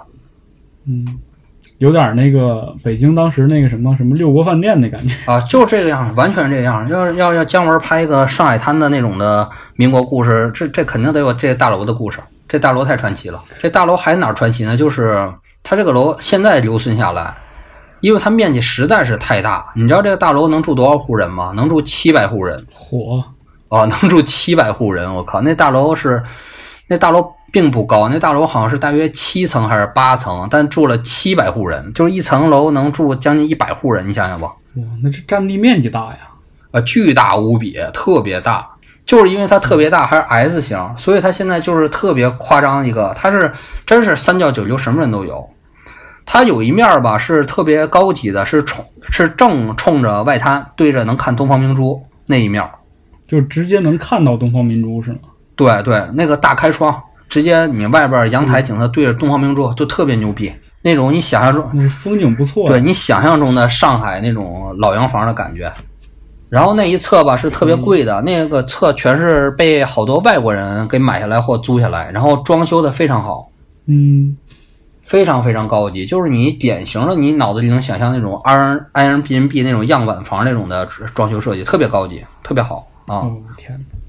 然后那个上海设计圈吧，居家居设计圈也是以你那个设计过和平大厦那种老洋房改造，呃，也是一个你的重要的荣誉。你说说出去有面子，这样你参与过这种设计，就比较有有对有面子啊可。以当一个 title 使。对我我这个设计师设计过这个老洋房。对嗯对，他那个设计好到什么程度啊？就是装修的好啊，设计的好啊，所以你要是看关于上海的电视剧啊，好多是从里边取景的，啊你知道吧？好多都从那里取景的。比如说啊，我的前半生里边就是马伊琍他们家，就是就是在这大楼里取景的，大家看看去啊，非常好啊，特别特别外滩那感觉。然后还有就是《何以笙箫默》，我记得是里边男女主角啊家里也是在那儿啊。可以。然后最近的那个囧妈，就是徐峥他妈，他那个他家也是和平大楼，一看就从那儿取的景啊，啊。大家有兴趣的可以去这些影视作品里看一看这个楼。到底是什么样子的？然后这个楼怪在怪在哪儿啊？因为这楼太大了，它就那一个角特别好，它有的角那是极其的烂，那跟九龙城寨一样，你知道吧？嗯，对我刚才就想说，就听你这个形容，感觉就特像一个上海的九龙城寨似的。啊，它特像九龙城寨，就是它对着外滩那个角特别富贵。它你要是看它那个旁边的角，还有一些旁边的门，然后我跟马探长也去过，当时全跟垃圾堆一样，你知道吧？它那个垃圾道是直接往上扔的，那块全是垃圾，而且它那个房吧，它那设计的。不像是那种赫鲁晓夫楼，都是一个户型，它那户型差的特别特别多。它的一楼是那种佣人房啊，是当初那个旧时代给那些下人住的，全特别小，就十几平米，而且特不见光，特别烂，特别的那个生活条件特别差，又阴又小。对对，而且那块住的可能就是老住户了，非常老的老上海老住户了。而且吧，它那个整个的楼道。它除了一小部分对着外滩的楼是特别高级的，整个楼道是非常破的，特别特别破，而且非常阴森，特别阴森。哦，你你这个大家看电视剧可能拍不出来，它有一些那个电视剧拍它楼道取景了，就是《姨妈的后现代生活》，就是斯琴高娃跟周润发演那个，他那个楼道取景就是在和平大楼。你要看那取景，就是能看出来那楼有多破多阴森。我听完你这形容，那感觉这个这个楼里故事也又少不了，真的是特别少不了。然后那个楼是因为房高特别高嘛，但是它电梯特别小，它电梯它只能一下挤进去大约五六个人，特别小的一个老式电梯，很老式那种电梯。然后它剩下就得爬楼道，楼道是特别的长，你知道像什么吗？呃，特别像《生化危机二》重置版里边警察局。特别特别像，你一说，我感觉这个楼道我都不能爬。那个楼道里，你要是晚，我是晚上去过，你要晚上去吧，它是有光的，但特别昏暗。你那感觉还没有声音，你你走走，真能看着听着自己回声，就贼像《生化危机二》。就感觉马上一个转角就有一个丧尸啊！对对，而且那个呃，因为楼道特别特别长嘛，然后我专门测过嘛，从从它的那个东头走西头，我靠，那真的得得走几分钟。而且你知道最可怕是什么吗？就是它真的差的太大。它有的那个门一看是住人的，很高级，就在最最靠外滩那个头。你越往里边走，它有的门吧，你看那个门那个状况，像是八十年代或者七十年代的门，那个都上了锁，锁都锈了，一个大黑洞一样，你知道吧？这感觉尾部确实都没有人住的，是这种感觉。我靠！你就走这楼道，就能感觉到这个是个时光隧道一样，越往里走越老了。对，你就不完全不知道你对这个黑洞这个门儿，它里边上一次住人是什么时候？很可能是他妈一九八五年，我靠，就是这种感觉。听着就怪吓人。对啊，但是我还是是是后来就是我感觉到这一点的，当时我就赶紧着急租房嘛，我他带我进去了嘛，嗯，一看呢，我那个房市面那个室内景色，它肯定不是靠外滩的，因为靠外滩很贵。我那个就是靠着苏州河，能看到苏州河，但是苏州河那块儿挺破的那种感觉，这倒无所谓。嗯，然后整个的室内环境啊，挑高很高嘛，说过嘛，得有三米五以上。然后整个的室内的布置风格是，呃，特别像南京总统府那种感觉，特别民国国民党时代那感觉啊，贼国民党，又又又调回历史，对，又我是从北京阳光灿烂日到国民党这样似的。我就我 就感觉我操，有个那个的特别适合穿个中山装，然后你假装你是军统的，然后在那一坐一办公，特有感觉，嗯，特有画面感，这挺对。然后那个地板吧是特别老的那种的，像是那种的七十年那种的木质地板，虽然老吧，对对，但挺高级的，看着是。这个家虽然这个房子挺老，但整个家具还是挺古朴的，挺有品质的，挺有逼格这样的。那这房就是咱就算租下来了，对呀，然后那个就租下来了，我立刻也拍板了，定了。别人好多人都不爱租这个房，因为觉得这个大楼吧，他们有点有点怵，感觉有点害怕，你知道吧？有点压不住。我就啥都不怕，我就住，因为那个中介也说了，一般这个和平大楼吧，现在租啊都是老外爱租，要不就老上海在住着，要不就老外租，就很少外地租这样的，所以我就我就赶快就拍板拿下这样的。嗯，那这楼里怎么样？这住进去之后，感觉这些设施啊，包括环境上，这楼我没住进去过，因为发生意外了。这个楼，因为我这个定金都交了，又给我退回来了。我天，这这还没住进去就有意外发生？对，因为这楼是最特殊的一个，就是我当天晚上回家睡觉，是然后我就梦上宾馆睡觉，我就梦见我梦见梦见我 我在这个大楼里边了。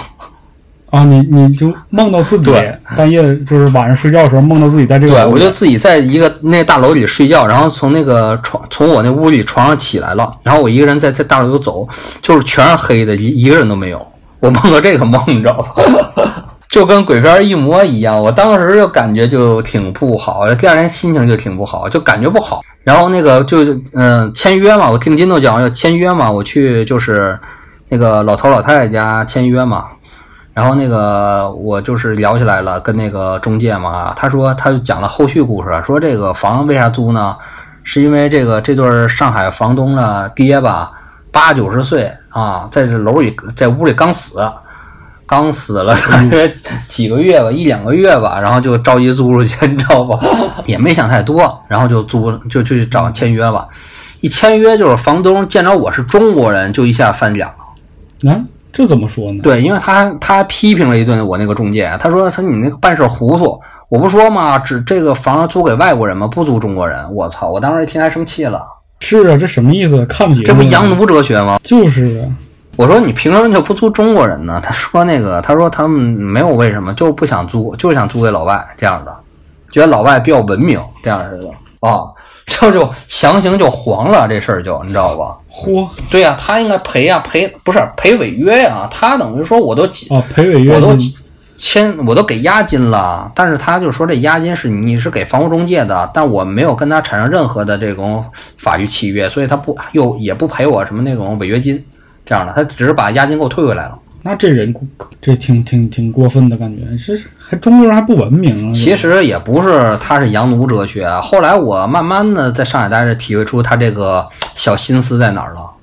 什么？因为吧，这个好多老外吧，呃，租得起那个房子的，基本都是那种的大公司、国际公司外派这样的。嗯，就有钱人对，有钱，而且是长租。他们外国人长租这种老房子吧，他一般很多都会自己装修一遍。哦，就说白了就是 想占点便宜呗。啊，对，他就觉得要租老外，他很可能就是能那个老外能给他装修一遍，你知道吧？这招挺绝吧，是吧？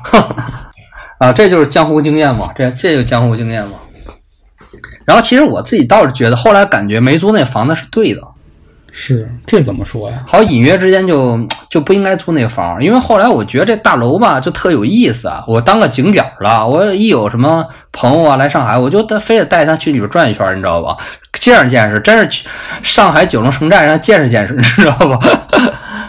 然后吧，我带着这个女性的，我女朋友还有女性朋友带着楼，他们都特别怕这个楼，特别怕，因为我还专挑晚上晚上带他们来吓唬吓唬，你知道吧？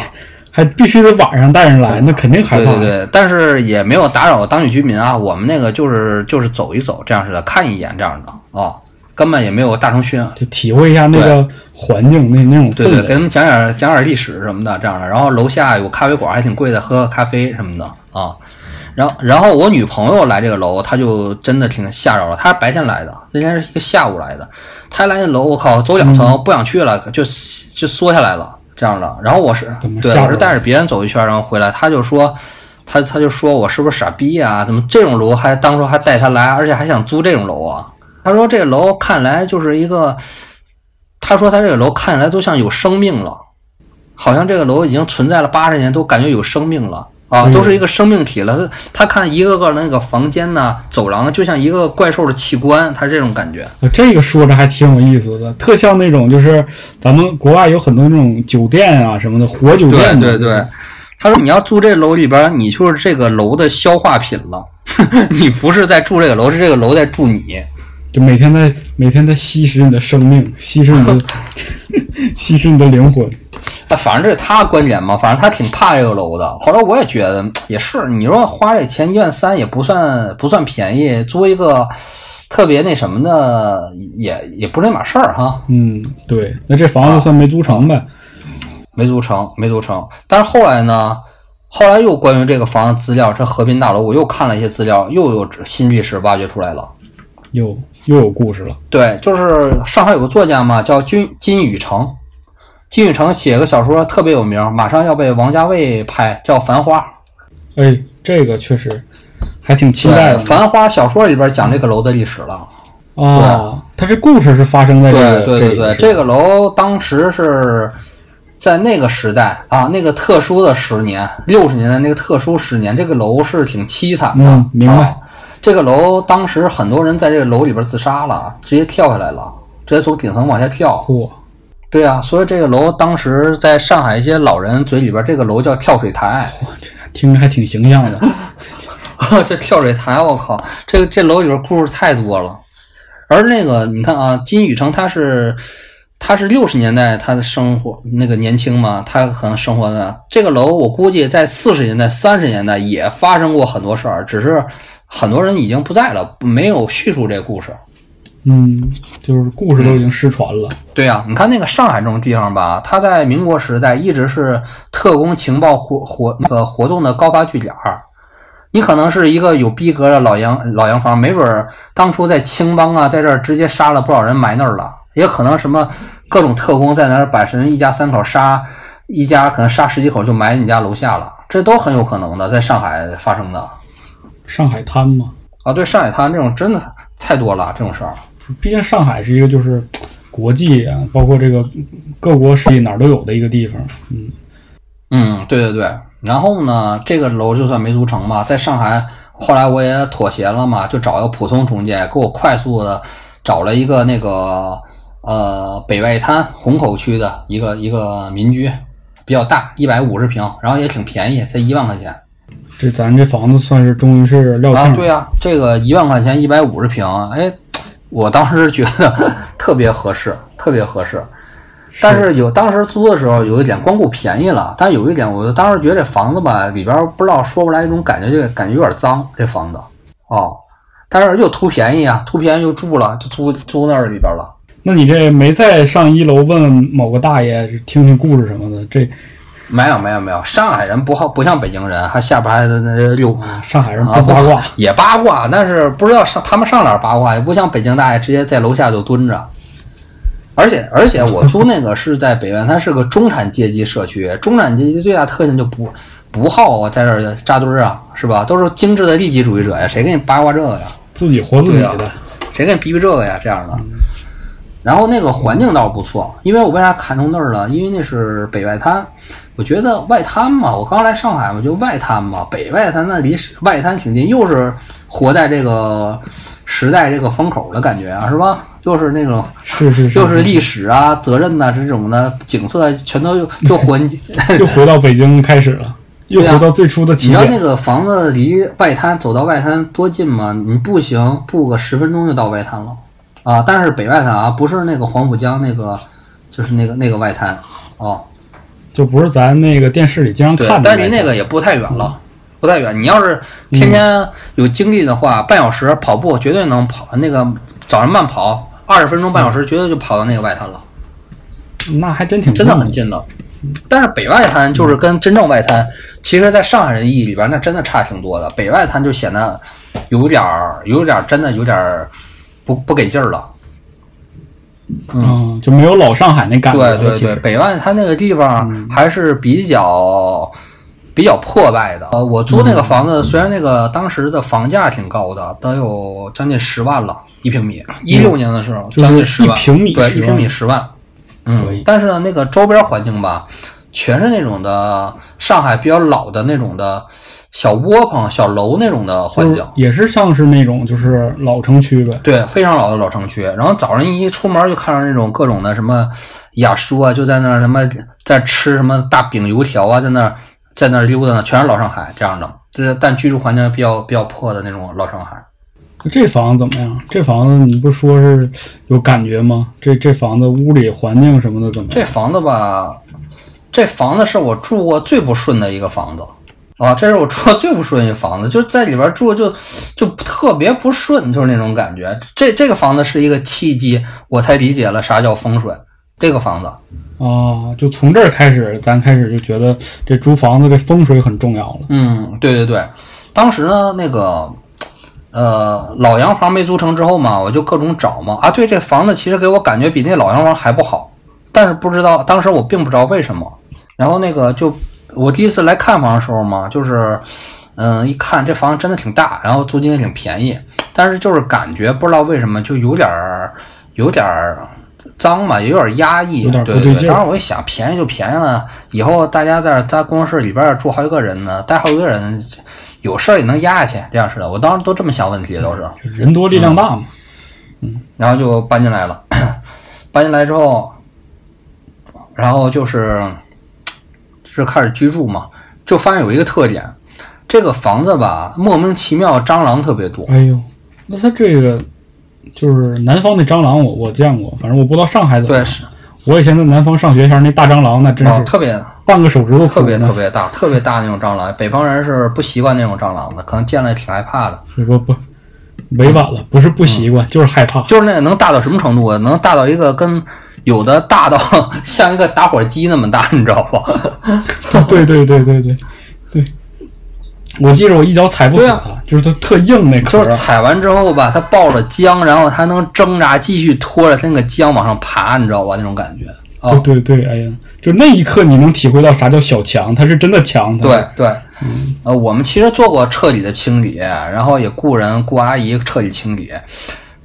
就是除对，但是那个不知道就是除不了，已经到什么地步了呢？其实我们吃的也很干净，后来那该扔全扔了，也都全部清洗了，然后全杀虫剂也全都放了，但是后来就是这么严重，就是你只要一去厨房一开灯，必定看到有蟑螂在墙上趴着，或者在地面上嗖就钻进去那种感觉，就特别恶，那种感觉特别恶心，你知道吧？对对对，嗯，极其恶心，那特别难受，就看一次，感觉一晚上心情都不太好那种感觉。嗯，尤其是你想，它你不定你这个厨房里什么吃的，它就爬上了。嗯，对啊，而且我极其注意，就是我们的那个厨房是很干净的，根本没有什么残渣什么的，但它就是有那个蟑螂。呃，而且我其实挺注重这个干净的，就是也很介意，就是怎么着也解决不了这个事儿，你知道吧？然后后来我就我就慢慢意识到那个风水的感觉了，然后就先，但是继续讲啊，这个这个楼里这个房子里边出现过什么事儿？就是我当时啊，那个一个人住这房子，然后白天大家来这儿办公嘛，然后那个我晚上我一个人住这儿嘛，然后那一阵儿就是刚刚创业，可能也是因为刚创业，就是很多事儿特别不顺，然后就极其不顺，就马上就要破产那种感觉，天天处在这种环境，就怎么着都不来不不开张那种感觉，你知道吧？不没有现金流进来，是，然后那个，嗯，然后就这样式儿，然后那个整个房子吧，总是那种怎么擦也擦不干净，总是感觉蒙了一层油那种感觉，就特别像伊藤润二里边那种的那种的房子，你知道吧脏了吧唧的就，感觉那个空气当中那种那种密密度特别高，对，一种特别潮湿，一种特别有霉菌那种感觉，这个房子。然后吧，我就是那个睡，我你知道我都在在住了多少日子吗？我都住了两个月。然后我女朋友来，我女朋友来就是突然发现我那卧室里边儿墙墙那块儿有个他妈的小隐藏门儿，你知道不？哟，墙上有个暗门儿是吧？有个暗门儿，然后是一直被柜被柜子挡着，一推里边有个莫名其妙的一个小空间，你知道吧？不知道那干嘛用的，我靠！啊！然后我就你这进去看看看了吗啥没有啊？就特别小的一个，就能钻进一个人，就像一个你一个人能藏里边儿就没了啊！我不知道为什么有哎，你个这听着这个玩意儿，特像那个日本日本那个有一个日就是谁写江户川乱步写的，就是一啊个小说叫《阴兽》啊，就是他讲就是一个人经常藏在一个 一个人的家里，然后偷偷的晚半夜出来看着那个人睡觉那啊，是啊，但是我还是没觉得有什么。我那时候真的就是神经大条，根本不不在乎。我当时就比较自信，觉得什么都整不了，你知道吧？弄不了我，就这种感觉。嗯然后当时还是一心扑在事业上。对啊，那时候我还比较忙，然后有一阵儿，那个阵儿吧，我是跟那个我当时同事吧，我我俩去了趟朝鲜，我俩我俩去趟朝鲜，因为我那时候不挣钱呢，那时候我认识一个朝鲜旅游官员，然后那个我想跟，要不我代理一下朝鲜旅游，感觉挣点钱，因为没国内好没人搞这个事儿嘛，我就跑上朝鲜，在朝鲜待了挺长时间，是我记特清楚，是二零一六年七月二十七号。因为七二七是朝鲜战争，朝鲜那边定的朝鲜战争纪念胜利日，我在那儿跟朝鲜人民正同庆呢，你知道吧？嚯，可以，然后回来之后，回来之后那个当时吧，当时是那个我们公司女同事，我去朝鲜的阶段，她住在我们公司，因为她好像比较忙那阵儿，然后她也懒得回去，晚上她就自己睡沙发上，你知道吧？我回来之后，回来之后，他跟我说说这屋他妈闹鬼了，他就去朝鲜这几天，你知道吧？哎呦我啊，他是怎么回事呢？他是那个，呃，就是他晚上他一个人在那住嘛，到了半夜两点嘛，他突然他妈手机响了，手机突然播起歌来了啊！那播那歌，后来都成他心理阴影了，叫什么 “I never 什么 miss you”，我永远忘不了你啊天！！然后他他那个 你听这歌名就够不是啊瘆的了。他那个手机一响，他肯定一起啊，把手机关了。怎么他妈手机怎么响了？然后他就往外一看，他发现客厅里边我们有个大办公桌嘛，办公办公桌那儿有个人，有个黑影在他妈翻书呢，在那儿，你知道吧？哎，那这不是进贼了吧？啊，对啊，他以为进贼，吓一跳嘛，他赶快把灯开了，把灯一开，什么都没有。这可是够够吓人嗯，的。对，这开始怪事儿开始发生了。嗯，对，就发生了，然后他又真的吓一跳，他就真伤着神儿了，然后休息了两天，两天没来，然后也不敢晚上住这儿了。嗯，嗯，那肯定啊，这这搁我一大小伙子我都不敢。但后来我还住那儿了，我一直住那儿了，一个人在那儿住呢。那是是是。后来，但是那个我倒是没碰上过什么，没碰上什么，就是老觉得这个房吧，一开灯吧，一看厨房全是蟑螂，我操，真是那感觉不好，就是感觉特别不好那房子，膈应嗯膈应。然后呢，后来那个 我爸我妈有一阵儿来看我来了，他们住在那个客房。后来我妈也说，这她也不知道为什么，就感觉这房子特别压抑，就不喜欢那种感觉。然后我就感觉吧，那阵儿那么不顺，还有人都说碰上闹事儿了，我就觉得这房子吧不好。然后那天我自己一个人溜达，嗯，他那个溜达，呃，这个房子离北外滩特别近嘛，我一直溜达溜达。我那天溜达，突然发现了，离我家这个小区不远处，其实也就是五五百多米、七百米吧，就隔条街，是个上海著名监狱——提篮桥监狱。哟呵，这监狱肯定事儿更多。啊，对，那天我一撂全是监狱，然后虽然离外滩特近吧，但是那个周边环境，除了那个小区周边太破了，有好多那个出租车司机，就是那边比较破嘛，半夜就是拉活，自己找不着厕所撒尿，都上我们那个小区那个比较背阴儿之处，那个墙那块儿。外墙撒尿，全是尿味儿。那、那个、那个啊，哎呦我天，那天我就转一圈，我觉得他妈太恶心了，就觉得算了，换个房子住吧。就觉得这房子操不行，有点不顺，就换了房子。在在这块儿，又闹鬼又闹虫子，然后周围环境这么次，对啊，对啊，对啊。然后那个我好当时有一个认识个人嘛，其实是交叉印证啊，认识两个人，他们都是懂点这个方面的，给他俩都看了看，他俩一致认为这房子不好，呃，就是这风水不对，这。气场不好。你要风水什么我不懂，但我真的懂气场。我每天在那里边特别不是，感觉特别压抑，那肯定是气场不好啊。就是人直觉上就觉得有问题。对对对。后来那个我我从这个认识到什么叫风水风水嘛，其实就是一种你的本能反应。比如说你们可能是你自己感觉，甚至你家里边人四五个人都感觉这房子就住着不顺别扭，那说明就这房子的确有一定问题。是它不一定是里边，因为人对它可能不对人这个生物很奇怪，就是其实你是有第六感这一称呼的。就比如说你的汗毛啊，或者你的大脑当中有一个器官，它就是专门会感感受到别人会注视你的时候，你一瞬间你就觉得，哎，好像有东西在看我。对对对。嗯，包括有一些什么磁场不对的时候，人都能感觉到。它这个风水吧，它并不是这个房子里边什么具直接的什么灵异了、闹鬼了、凶宅了，并不是啊。我还专门问过那个中介，这个这个这个房子绝对没问题，没有什么任何的什么出过事儿。但是呢，这种风水就像一种感觉，就像一种感觉。说实话，你住在一个潮湿不透气儿的环境，那肯定不如你在一个开阔通风的环境住的心情好吧？我觉得那个所谓风水，就是自然环境对于人的生理和心态的作用。那其实就会影响你到你这个正常你这个人的身体健康，然后也会随之而来就是有一些你身身体或者心理上的变化，你就觉得这个地方不感觉上不对。对对对对对，就跟你人其实这其实不是唯物的，不是唯心的，这其实唯物的。你如果长期住在贫民区，和你住在一个天天住在什么那个 W 啊、万豪啊这种酒店高级酒店里，感觉绝对不是一样的啊。是气场就不一样。气场不一样的，还有一个硬性的，就是比如这个房子里边有特别脏，怎么收拾也收不干净，总出现蟑螂，这房子我是肯定的不住也不租的。就是在后来吧，就是在一八年的时候，我又来回来北京租房，就是在国贸中国尊附近有一个小区，其实非常高档。然后我在那儿租的 Airbnb，然后那里边装修也挺好的。我哎，我就想在这儿再长租一下，在租住住。但是我发现那个房子里边，就是呃厨房里边那还是秋天了啊，就是总有很多蟑螂。我靠，我就一下心里特别膈应，觉得这小区不好，我就不想租了。对，这咱又回到北京了。嗯，不是不是，然后就继续讲嘛。这个房子北外滩这个住了很短之后，然后就是搬了嘛。这回很明确嘛，想要找一个环境好一点的，然后那个所谓风水好一点的嘛。然后预算也提高了，至少得干净。对对，这时候预算提高到两万五了，我要两万五租个房子。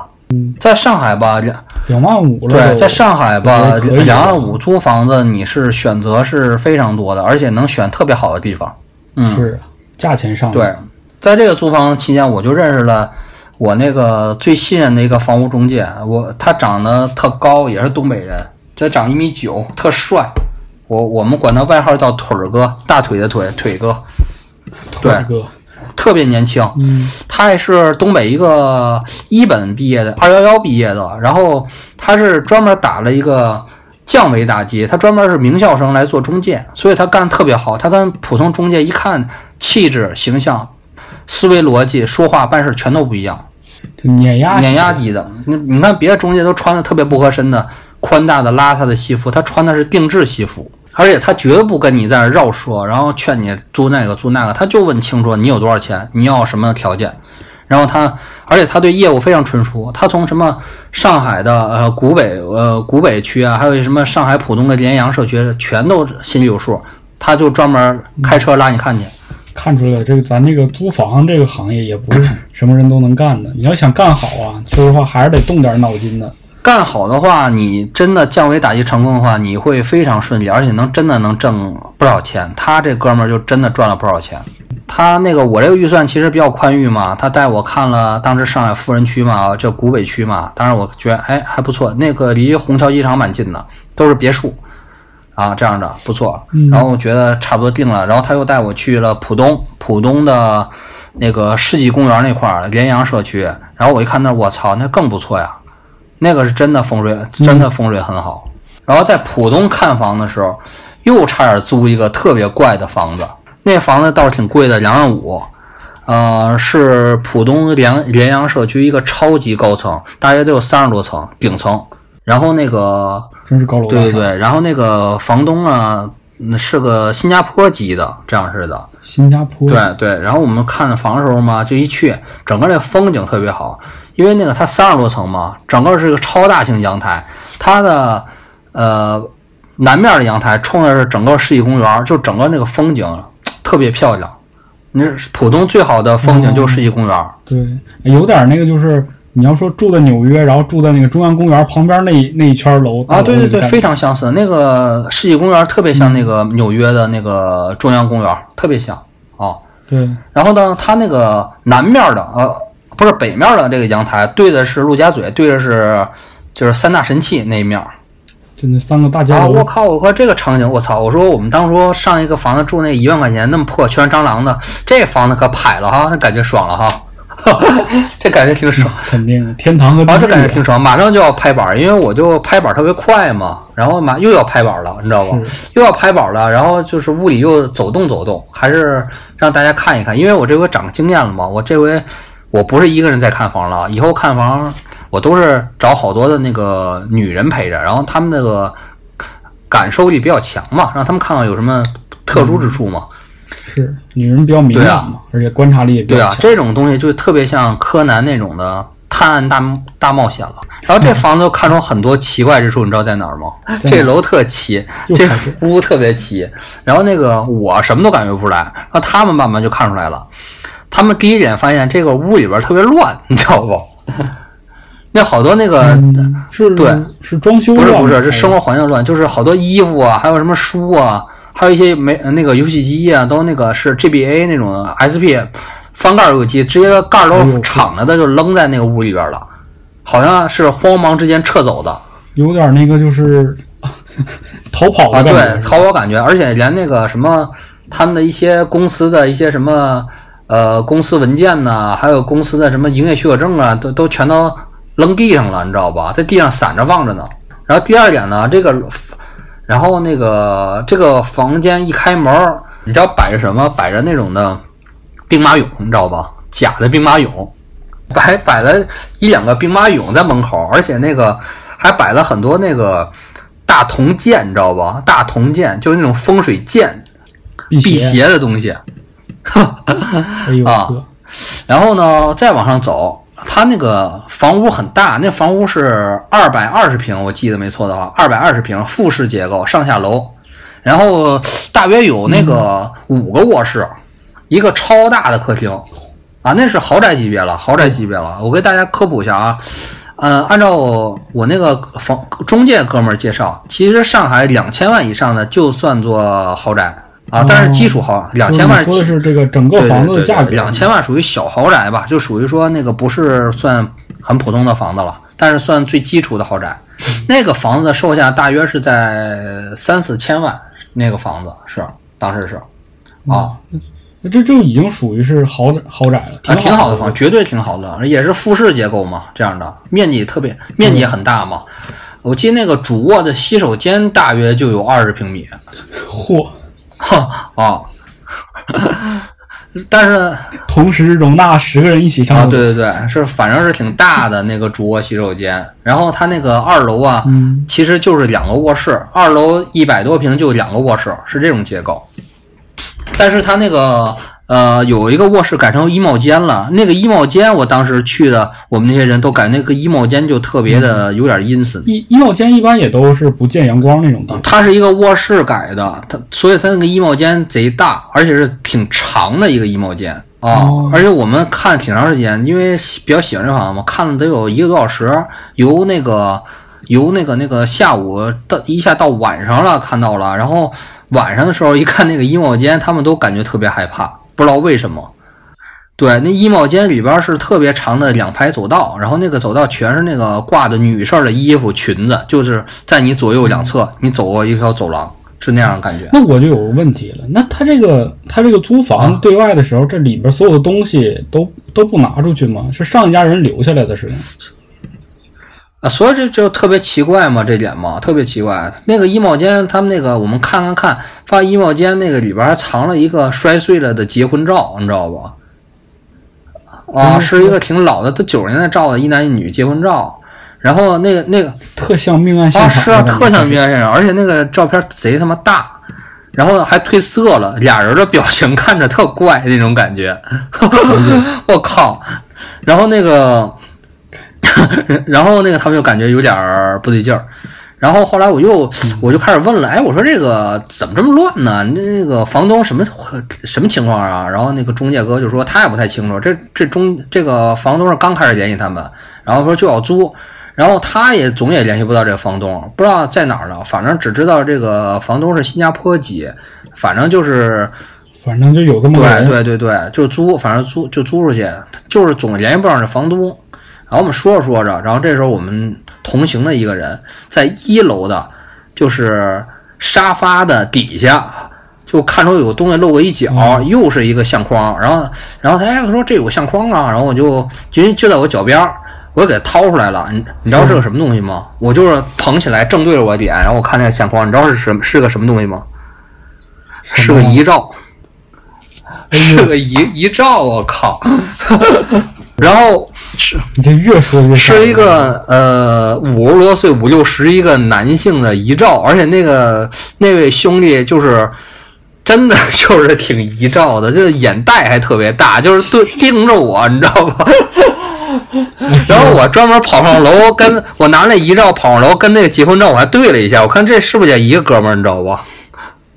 对啊，是一个人。我没看出来，反正我感觉像又感觉不像，也不知道哪儿来遗照，你知道吧？我把那遗照发出来之后，我就同行的人，所有人都感觉这房别租了，都有一种就下意识的念头，别租了，这房也太怪了吧也啊。是啊，然后那个就我是没亲眼见过，我听你讲那么多，我就感觉这房子肯定这这事儿肯定是挺挺奇怪的。哦，对对对，这背后的故事肯定挺精彩，非常精彩。突然那个那个大大哥的那个样子，现在我还记得，就是非常有冲击力的一个画面。哦，他长得有点像那个谁，就是香港电影里边那个常奎安。啊，不是常奎安，是那个叫大傻的那个哥们儿，大傻，长得特别像大傻啊，特别像大傻，眼袋哦，就特凶，对对对，长得特别凶，的确挺凶，而且眼袋也挺大啊。然后就把那个遗照就给他摆他们那个摆餐桌上了，我给架起来了，我给拜拜说冒犯了，多有得罪啊。不知道，然后不知者就是看到这儿了吧？然后中房屋中介就说，就说那个哥呀，别看了，回去吧，咱今天就看到这儿吧，回去吧，这样似的。中介也怂了，那大哥其实非常有经验的。然后后来啊，后来就是我们我俩和我很熟了。后来过了得有半年，又提这事儿了。他又说，他说他我翻出遗照那刹那，他也吓一大跳，他感觉他妈这房。他其实也是刚开始唯物主义者，不信。后来他他干这行干了三四年呢，见的多了，他就觉得他也觉得这房挺怪的，啊啊，他有点怵了。他那一刹那，他非常想走，他有点害怕，啊。哎，那发哥，你后来没问问这人，这房子后来租？对我问了，问了。后来那个这房子一直租不出去，一直租不出去啊。然后那个房东也一直就是。呃，是没露面，没露面，从来没见过那房东，只是电话、微信联系，而且那个一直是不回他信儿那种感觉，爱理不理的感觉。哦，嗯，而且那个那其实那个听你这对对对，而且那个房子吧，后来我又我租订的房子就在那个房子的对面，就在对对对，我租是一个楼，不是另一个小区，但是离那个房子很很近，我我直接在我家阳台后边能看着那那个房子。半夜一开窗户，感觉那个那个看着那个楼，那个窗户里隐隐约约有张脸，是不是就是你那大哥一向那张脸看着你？反正那个我倒没看着，那房子我盯了有有空没空盯看了两年，反正那房子一直没人住，没租出去过啊。没见过灯，没看着啥怪东西。那倒没有，我这个不太不太记这个事儿，然后就没怎么记住，然后就这事儿就那什么了。后来我很顺利的租了一个对面那房子嘛。然后那个房子也是复式，大约也是二百平，然后差不多也是两万两万五，啊，那个房子就非常好。一进去，我和我女朋友当时看房，一进去，操，三分钟定了，就这个了，太好了，特别特别好啊，非常非常好。听发哥租这几个房子，你能感觉到发哥是一个特别，就是特别那个什么，做决定特别迅速的，是对，好，那就咱就定。就这样，特别好那房子，那个是日式装修啊，日式装修。哦，对，而且就是有个小阳台，我靠，就是现在不有一个上海豪宅那种的，B 站有个叫什么爱小爱大叔嘛，专门带你看那种呃五千万以上上海豪宅嘛。对，现在他们都是在 B 站上看豪宅嘛。对啊，他我那个房子售价应该是大约是三千多万啊，没有小爱大叔介绍那么好，但是也差不多，也是风景特别好，复式结构，然后日式装修。其实那房子啊，我那个房东也见了，也特别好。她是个香港香港阿姨啊，香港阿姨，感觉那个嗯，这个阿姨也挺传奇的。感觉是年轻时候，我看她身份证年轻时候照片非常漂亮，跟影星差不多。嗯，没准啊，没准这个阿姨也是一个就是不出名的影星。对，她是当初九嗯两千年初九十年代末在上海浦东买了一大批房子。啊，这阿姨这太有远远见了。对，你知道她有钱到什么程度吗？就是我住那个小区，呃，是非常高档的一个小区，叫叉叉园叉叉园小区，因为离那个马云住那个李连杰住九间堂是隔壁。哦，是上海当初呃浦东最有钱一批人最早住那群小区，整个物业管理啊什么的，就跟个花园一样，特别好。啊。啊，肯定啊！我住的那地方是二十四楼，然后那一层全是我那个香港房东买下来的。然后我那个房子原来是做他的健身房的，听着就那么恨得慌。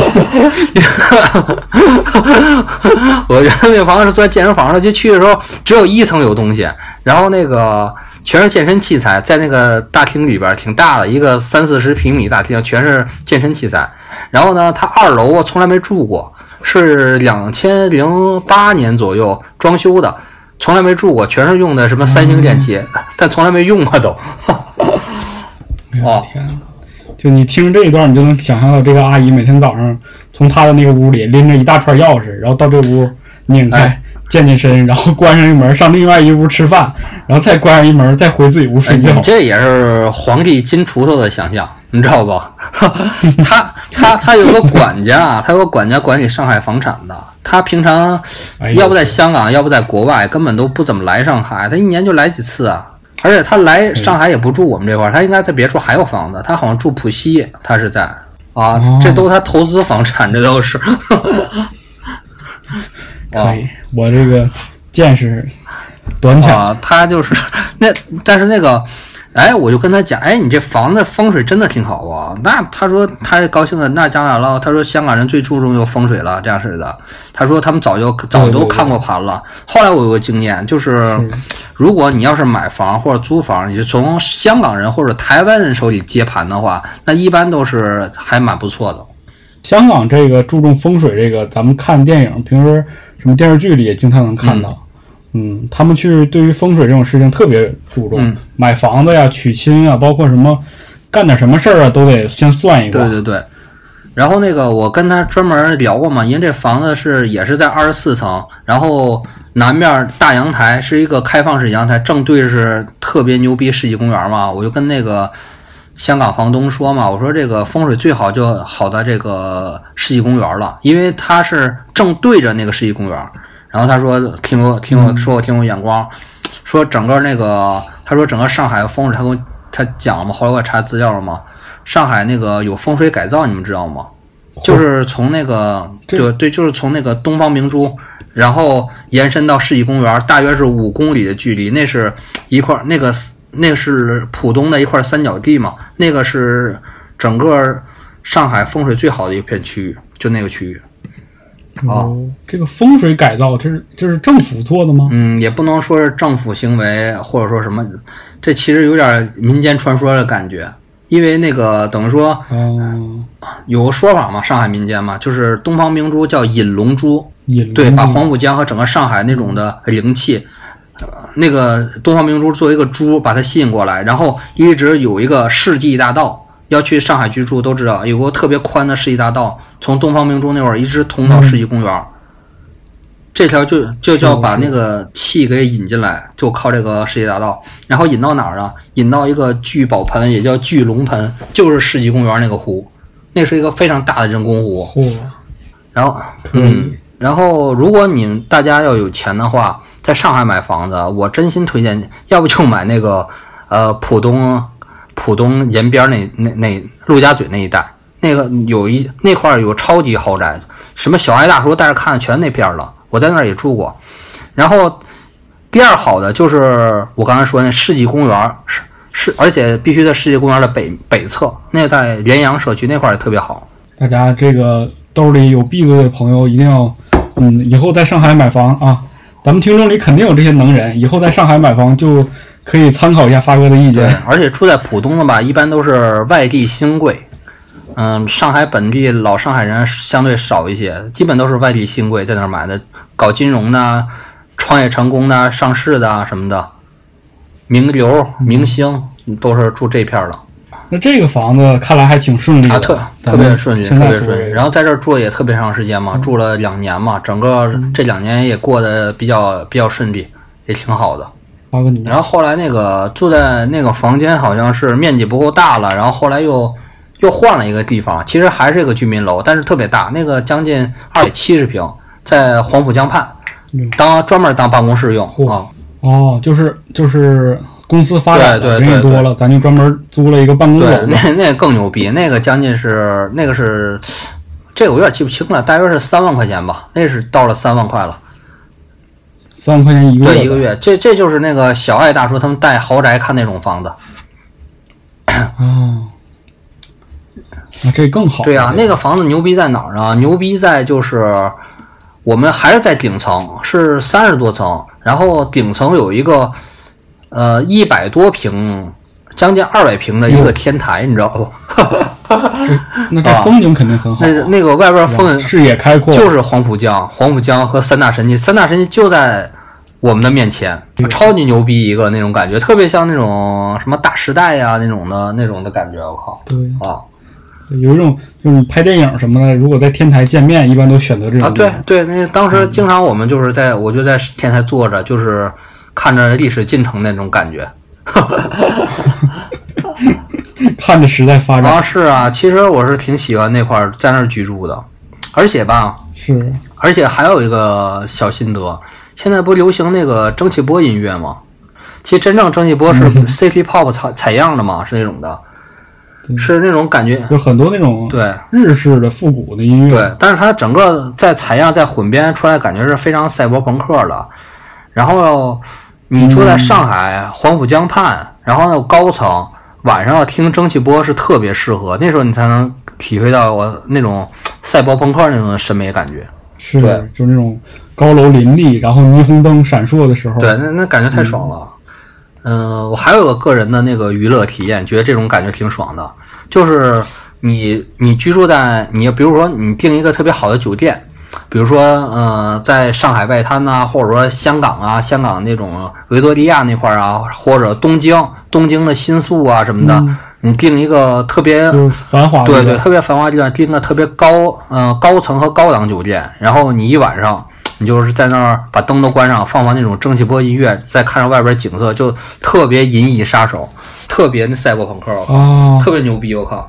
可以，这个回头有机会一定要体验。对对对，我特别就是推荐那哪儿，上海外滩有一个酒店，我觉得特别华尔道夫，上海外滩华尔道夫，然后嗯，华尔道夫。对，因为它那个酒店卖点就是正对着黄浦江，啊、也贵一点儿，这个这个酒店我看看过网上的介绍对，这个就是他们整体的那个 外边的那个风景特别好，就像你感觉是你像住在那个就是那种特别高档的人士的那个家里一样，然后你晚上一看到那个整个外滩那个沿岸，你就能感受到那个繁华。对对对，然后你把灯一闭，然后听听蒸汽波，就看外边的景色。哎呀，真的那种比其实你比你那种搞男女粗俗娱乐，其实那种还还要爽一些，就两种不同的爽吧。就精神愉悦吧，就是感觉真是挺赛博朋克的那感觉。在上海的话，就是说这两个房子其实都是还挺顺利的。对对对，还都挺顺利的啊。对，然后还有插播一句，然后跟那在上海，我帮好多就是员工嘛、同事啊也租过房子，然后好多这业务啊都是腿儿哥办的。我跟他聊的就特别多嘛，他给我讲很多就是什么呢？比如我跟他聊起这个凶宅这个事儿了。啊，凶宅，啊，我跟他聊凶宅这个事儿，他说呀、呃第一，你搜凶宅吧，你百度加某某小区加什么闹鬼灵异凶宅，你有这个相关搜索的词条，但你查不到结果，因为那个房产公司很大的公关费用都用在花这上了，你不会查到结果。你要查这结果，对他们损失影响收入那可大了去了。那肯定。啊，你除非你这个小区太有名了、太邪乎了，是那种的抹不掉的那种的，可能才会查出一些痕迹。对，案件特别大，特别大那种的才会查出一些痕迹。就像那个北京吧，北京有一个特别有名的地儿叫叉叉豪庭，在东三环上的叉叉豪庭，那 那是挺有名的，那个抹都抹不掉那个是是是啊。还有就是他跟我说第二件事就是发生什么命案这种事儿，其实不少见。其实每个小区可能都有过这种事儿，只是呃不上新闻，只有只在内网，他们那个房屋中介内网啊，还有一些那个刑警办这种事儿的那个档案里边才知道，你普通人根本不知道。嗯，我租房的时候，他就租租那个房子的时候，他跟我说嘛，就说那个我租那个风水特别好的小区，隔壁那小区也挺贵的。就前一阵刚发生一个命案，就是一个呃自己租住的那个女业主一个人，然后她总点外卖，然后那个外卖员就是发现她是独居，还颇有姿色，就把她给奸杀了。但这事儿你就是在在网上根本查不着，然后这事儿也是好多案子不上网的，是只是警察处理之后，这事儿就结束了，只有房屋中介和警察知道，别人都不知道都。对，而且中国这些媒体对于这些案件报道其实很少。嗯，这个属于一个社会消息问题，你你谁也不说，你记者也没处知道去啊。不是想不想报，他我他也没处知道这事儿啊。那这个凶宅的话，那一般的话，这租房子这人，比如说我问中介，他会告诉你吗？一般你问你这个房子出没出过事儿，呃，一般这比较实他肯定说没有。啊，不是他会告诉你的，他会告诉哦，他会告诉。对对，他会告诉你的，这样的。那他这不会影响他这个就是这个想租这房的人的心理吗？他一般这样都租的便宜点儿，有的人就不怕，不不吝这个，嗯，他肯定这种凶宅就便宜呗。他有人不怕呀，就租这样的。但是但是你像我要是说我要去在网上看到一个房子特别便宜的时候，那我就觉得这个肯定是有问题的。嗯，因为你同等价位这一个小区都那么贵，然后地地段什么的都差不多，那为什么这个这么便宜？肯定心里就得打怵啊。对，反正是特别便宜的吧，一般都是便宜莫贪，那肯定是有点问题的。但是房屋中介一般也不爱瞒你这个事儿，因为这瞒不瞒对他来说，你租住房子对他关系其实利益收入影响不大，他不太会跟房东合伙骗你这个。对，我记得日本还有专门就是说查这种是不是凶宅的网站呢，就是你你一搜，然后就是全日本或者是整个这个哪个地区的凶宅，它都会显示出来。对，一是这，然后它就会相对而言的，对对这些房就会很便宜。对，一是这个因素，二是什么呢？那个我对上海那个日本房产买卖还比较有有了解的，就是上日本是有法律的，说你这个房子如果出现横死什么的，就是不利的因素，你必须的是告知给买家或者租户的，这是法律上规定的，信息一定要对公开是吧？这是法律上规定的，因为你要是租房和买房，你必须的是那个雇佣专门的叫做。呃，叫做法理士，在日本就是专门负责法律流程的。你房屋买卖方双方都得雇佣这个人，他来确定这个房到底出没出过事儿，他们都有勘察的。然后如果说房屋房主瞒报这个事儿，他要负法律责任的。一般一般的话，在上海的话，呃，规矩也是比较多。如果发生这种的凶宅的买卖租赁呢，都是会基本都是会跟那个买方说清楚的，也也会便宜。对然后咱们现在是是上海这还咱咱还有吗啊，上海没了，是一八年我又搬搬回北京了，创业第二阶段了，回到又回北京了。那时候我租房就分两个了嘛，一个是自己住的房子，还有就是办公室了嘛，就真正成公司了嘛，租办公室了。然后自己租那个房子其实就没啥说的了，因为吧有一个道理，你当你这个钱到位了吧，基本都是不错的了。是就是麻烦就少很多嘛。对你麻烦就少很多，你钱不到位的时候就麻烦就容易多，就容易踩上坑。是是是，嗯，那你再次回到北京的时候，这个房租是是开始多少钱了？这个房租我基本这个就是我个人居住了嘛，就不做办公室了，所以房屋的租金的幅度就是在两万左右这样的，两万预算。哦，两万。对，这照当咱们第一次来北京前儿，已经就是翻了 那个将近七八倍了。那是啊，那要不创业干啥呢？那创业这么多年，还是还是作为刚开始年，他白混了成果成果 但是你知道这个，是的，呃，北京的两万预算尴尬在哪儿啊？就是北京的居住条件比上海要不精细很多，不精致很多。这怎么讲啊？就是上海的话，两万块钱你能租到内部装修很好的房子。北京吧，两万块钱你可能租的东西面积是挺大的，但里边的生活品质跟上海要差不少哦，啊就说白了，其实就是北京人和上海人这个讲究程度问题。啊！对，这可能听到这里要得罪一下北京的观众了，可能要不高兴了。是但是你你如果要是想验证这个，你也可以自己拿着这个房租，你去北京和上海，你也体验一下，看看这二者区别。因为咱们印象当中，这个上海人肯定都是那种特别精致的，然后对于这个生活品质，包括这个很会生活的人。对然后他对于自己的这个房子的装修啊，或者是屋里的一些陈设都会很讲究。对对，就是但然后你再回想一下那些北京所谓的那些老北京，你 不是 你认识的那些老北京，而且不光是老北京问题，是整个北方生活那种节奏状态，就是比上海要要粗糙不少。说实话，这是能从方方面面能、能能够体现出来的，真的能够体现出来的。是我就讲个例子吧，如果要现在你拿两万多预算，在上海，比如不管是浦西啊、浦东啊，都会租到那种整内装已经非常好的房子，那可能是呃房屋中那个出租公司自己装的，有可能是房屋房东已经装好的这样的。如果北京你要拿两万多租吧，很可能原来房租居住环境就比较粗糙，他尽管有钱，他的房价也很贵。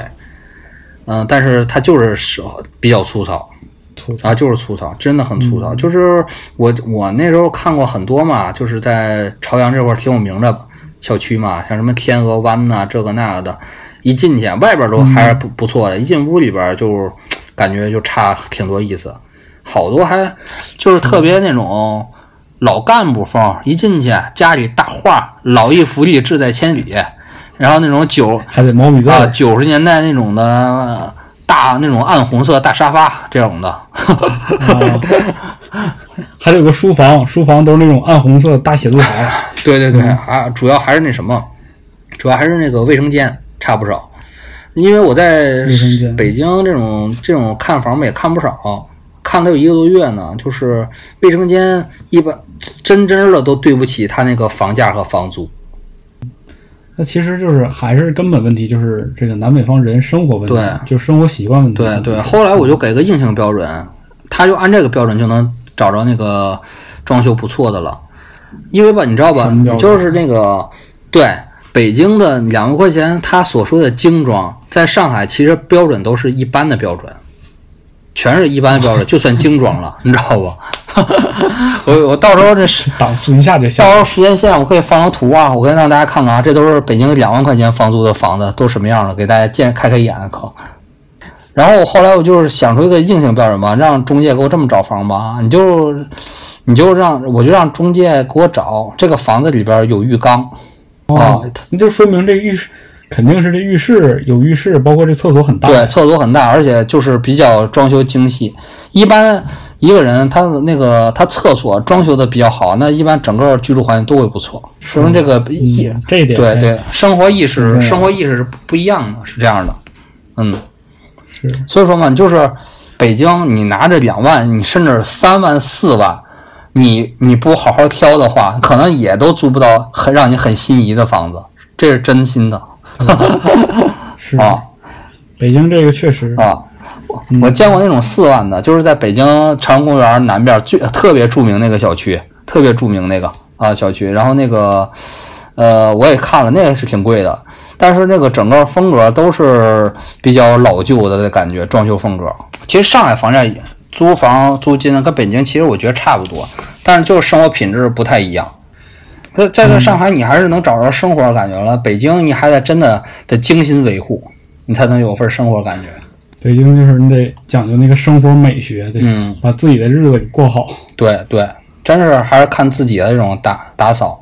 啊，我这个来再回来北京之后，租房其实没什么说的，因为刚才说了嘛，你要是耐心找啊，预算特别充足啊，就没什么没什么故事了。其实就是我后来的故事发生在租办公室，其实是，租办公室，其实其实我后来那咱这后来这办公室租到哪儿了？租办公室其实比找个人租房要难得多，这个可能大家不知道有没有租办公室经验啊？租办公室那才真叫难，租办公室可真是他妈难难了去了，里边门道太多了。是但是这个太多了，就不跟大家详述了吧。原来就是池子知道，我们那个一八年在北宫，哎，你知道吗？你你在那个外交公寓住待过吗？我待过，啊，待过，待过。哦，我嗯对对不起啊，我这记忆有点混乱了，我靠。没没有没有，有幸待过，嗯，那也没待多长时间哈。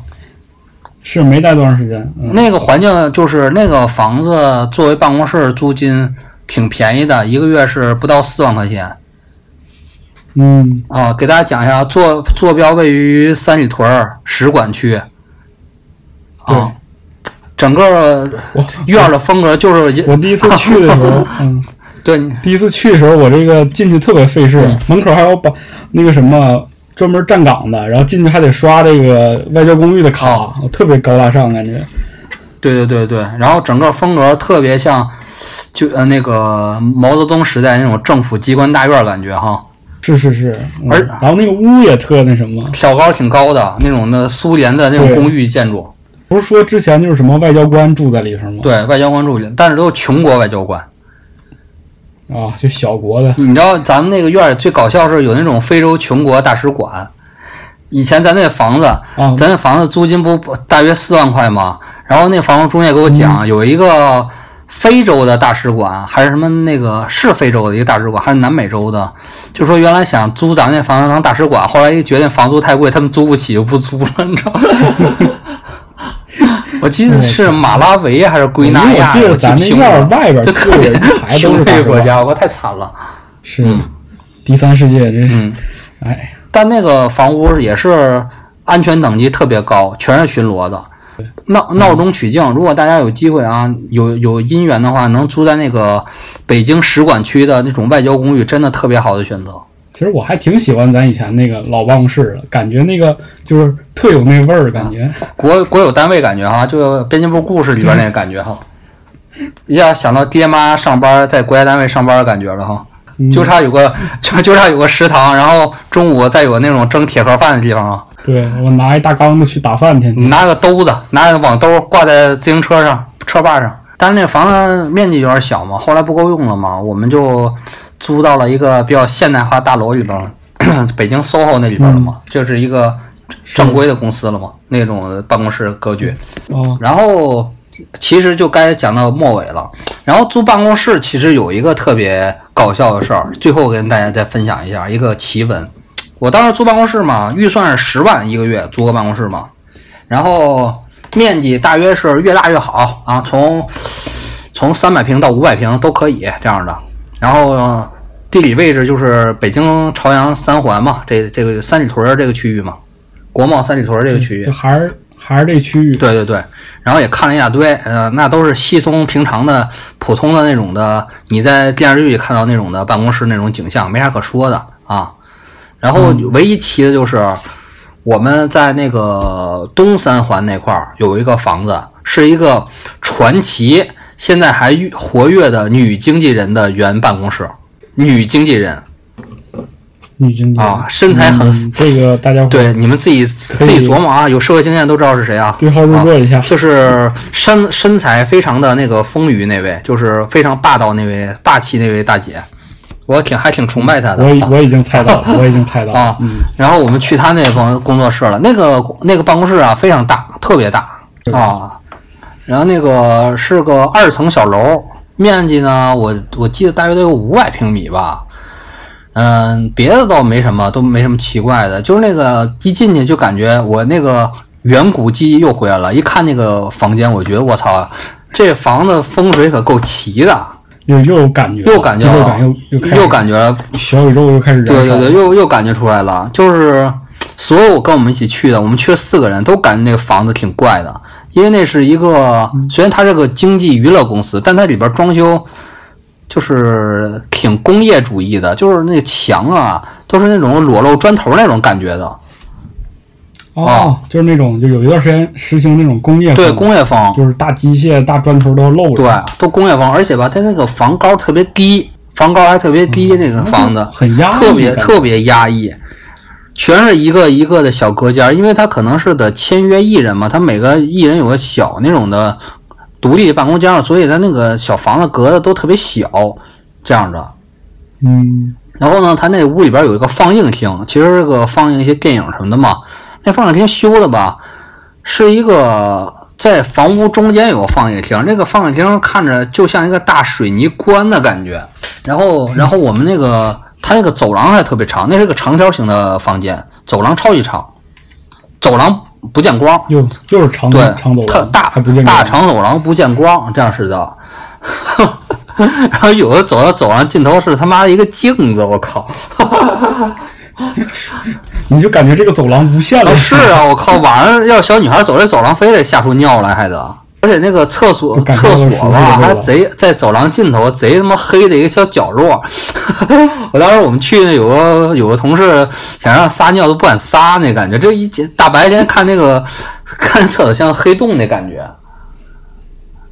啊呵！当然啊，这也不是胆儿小啊，这个看房子不要用人家卫生间，这是基本礼仪啊，这大家这大家要记住一下社会礼仪，不要嗯那因为人那个房子可能已经断水了，你这么一撒吧，可能马桶里根本没水，那就尴尬了，还冲不走。冲不走啊。嗯，是，这个房子其实最特殊的一点是什么？我注意到了，在前台一刚过前台，在那个办公室的一开始，嗯、它有一个假楼梯，通向二楼的假楼梯，就是一装饰品，一个装饰品。它好像供奉了一个台子，台子上是一个假楼梯，通向二楼的天花板，通向那个一楼的天花板。哎呦呵，因为它那个二楼根本就是不是他的公司，二楼是另一家公司，而且上下两层楼是没有楼梯的，他你得从外部楼梯才能上二楼。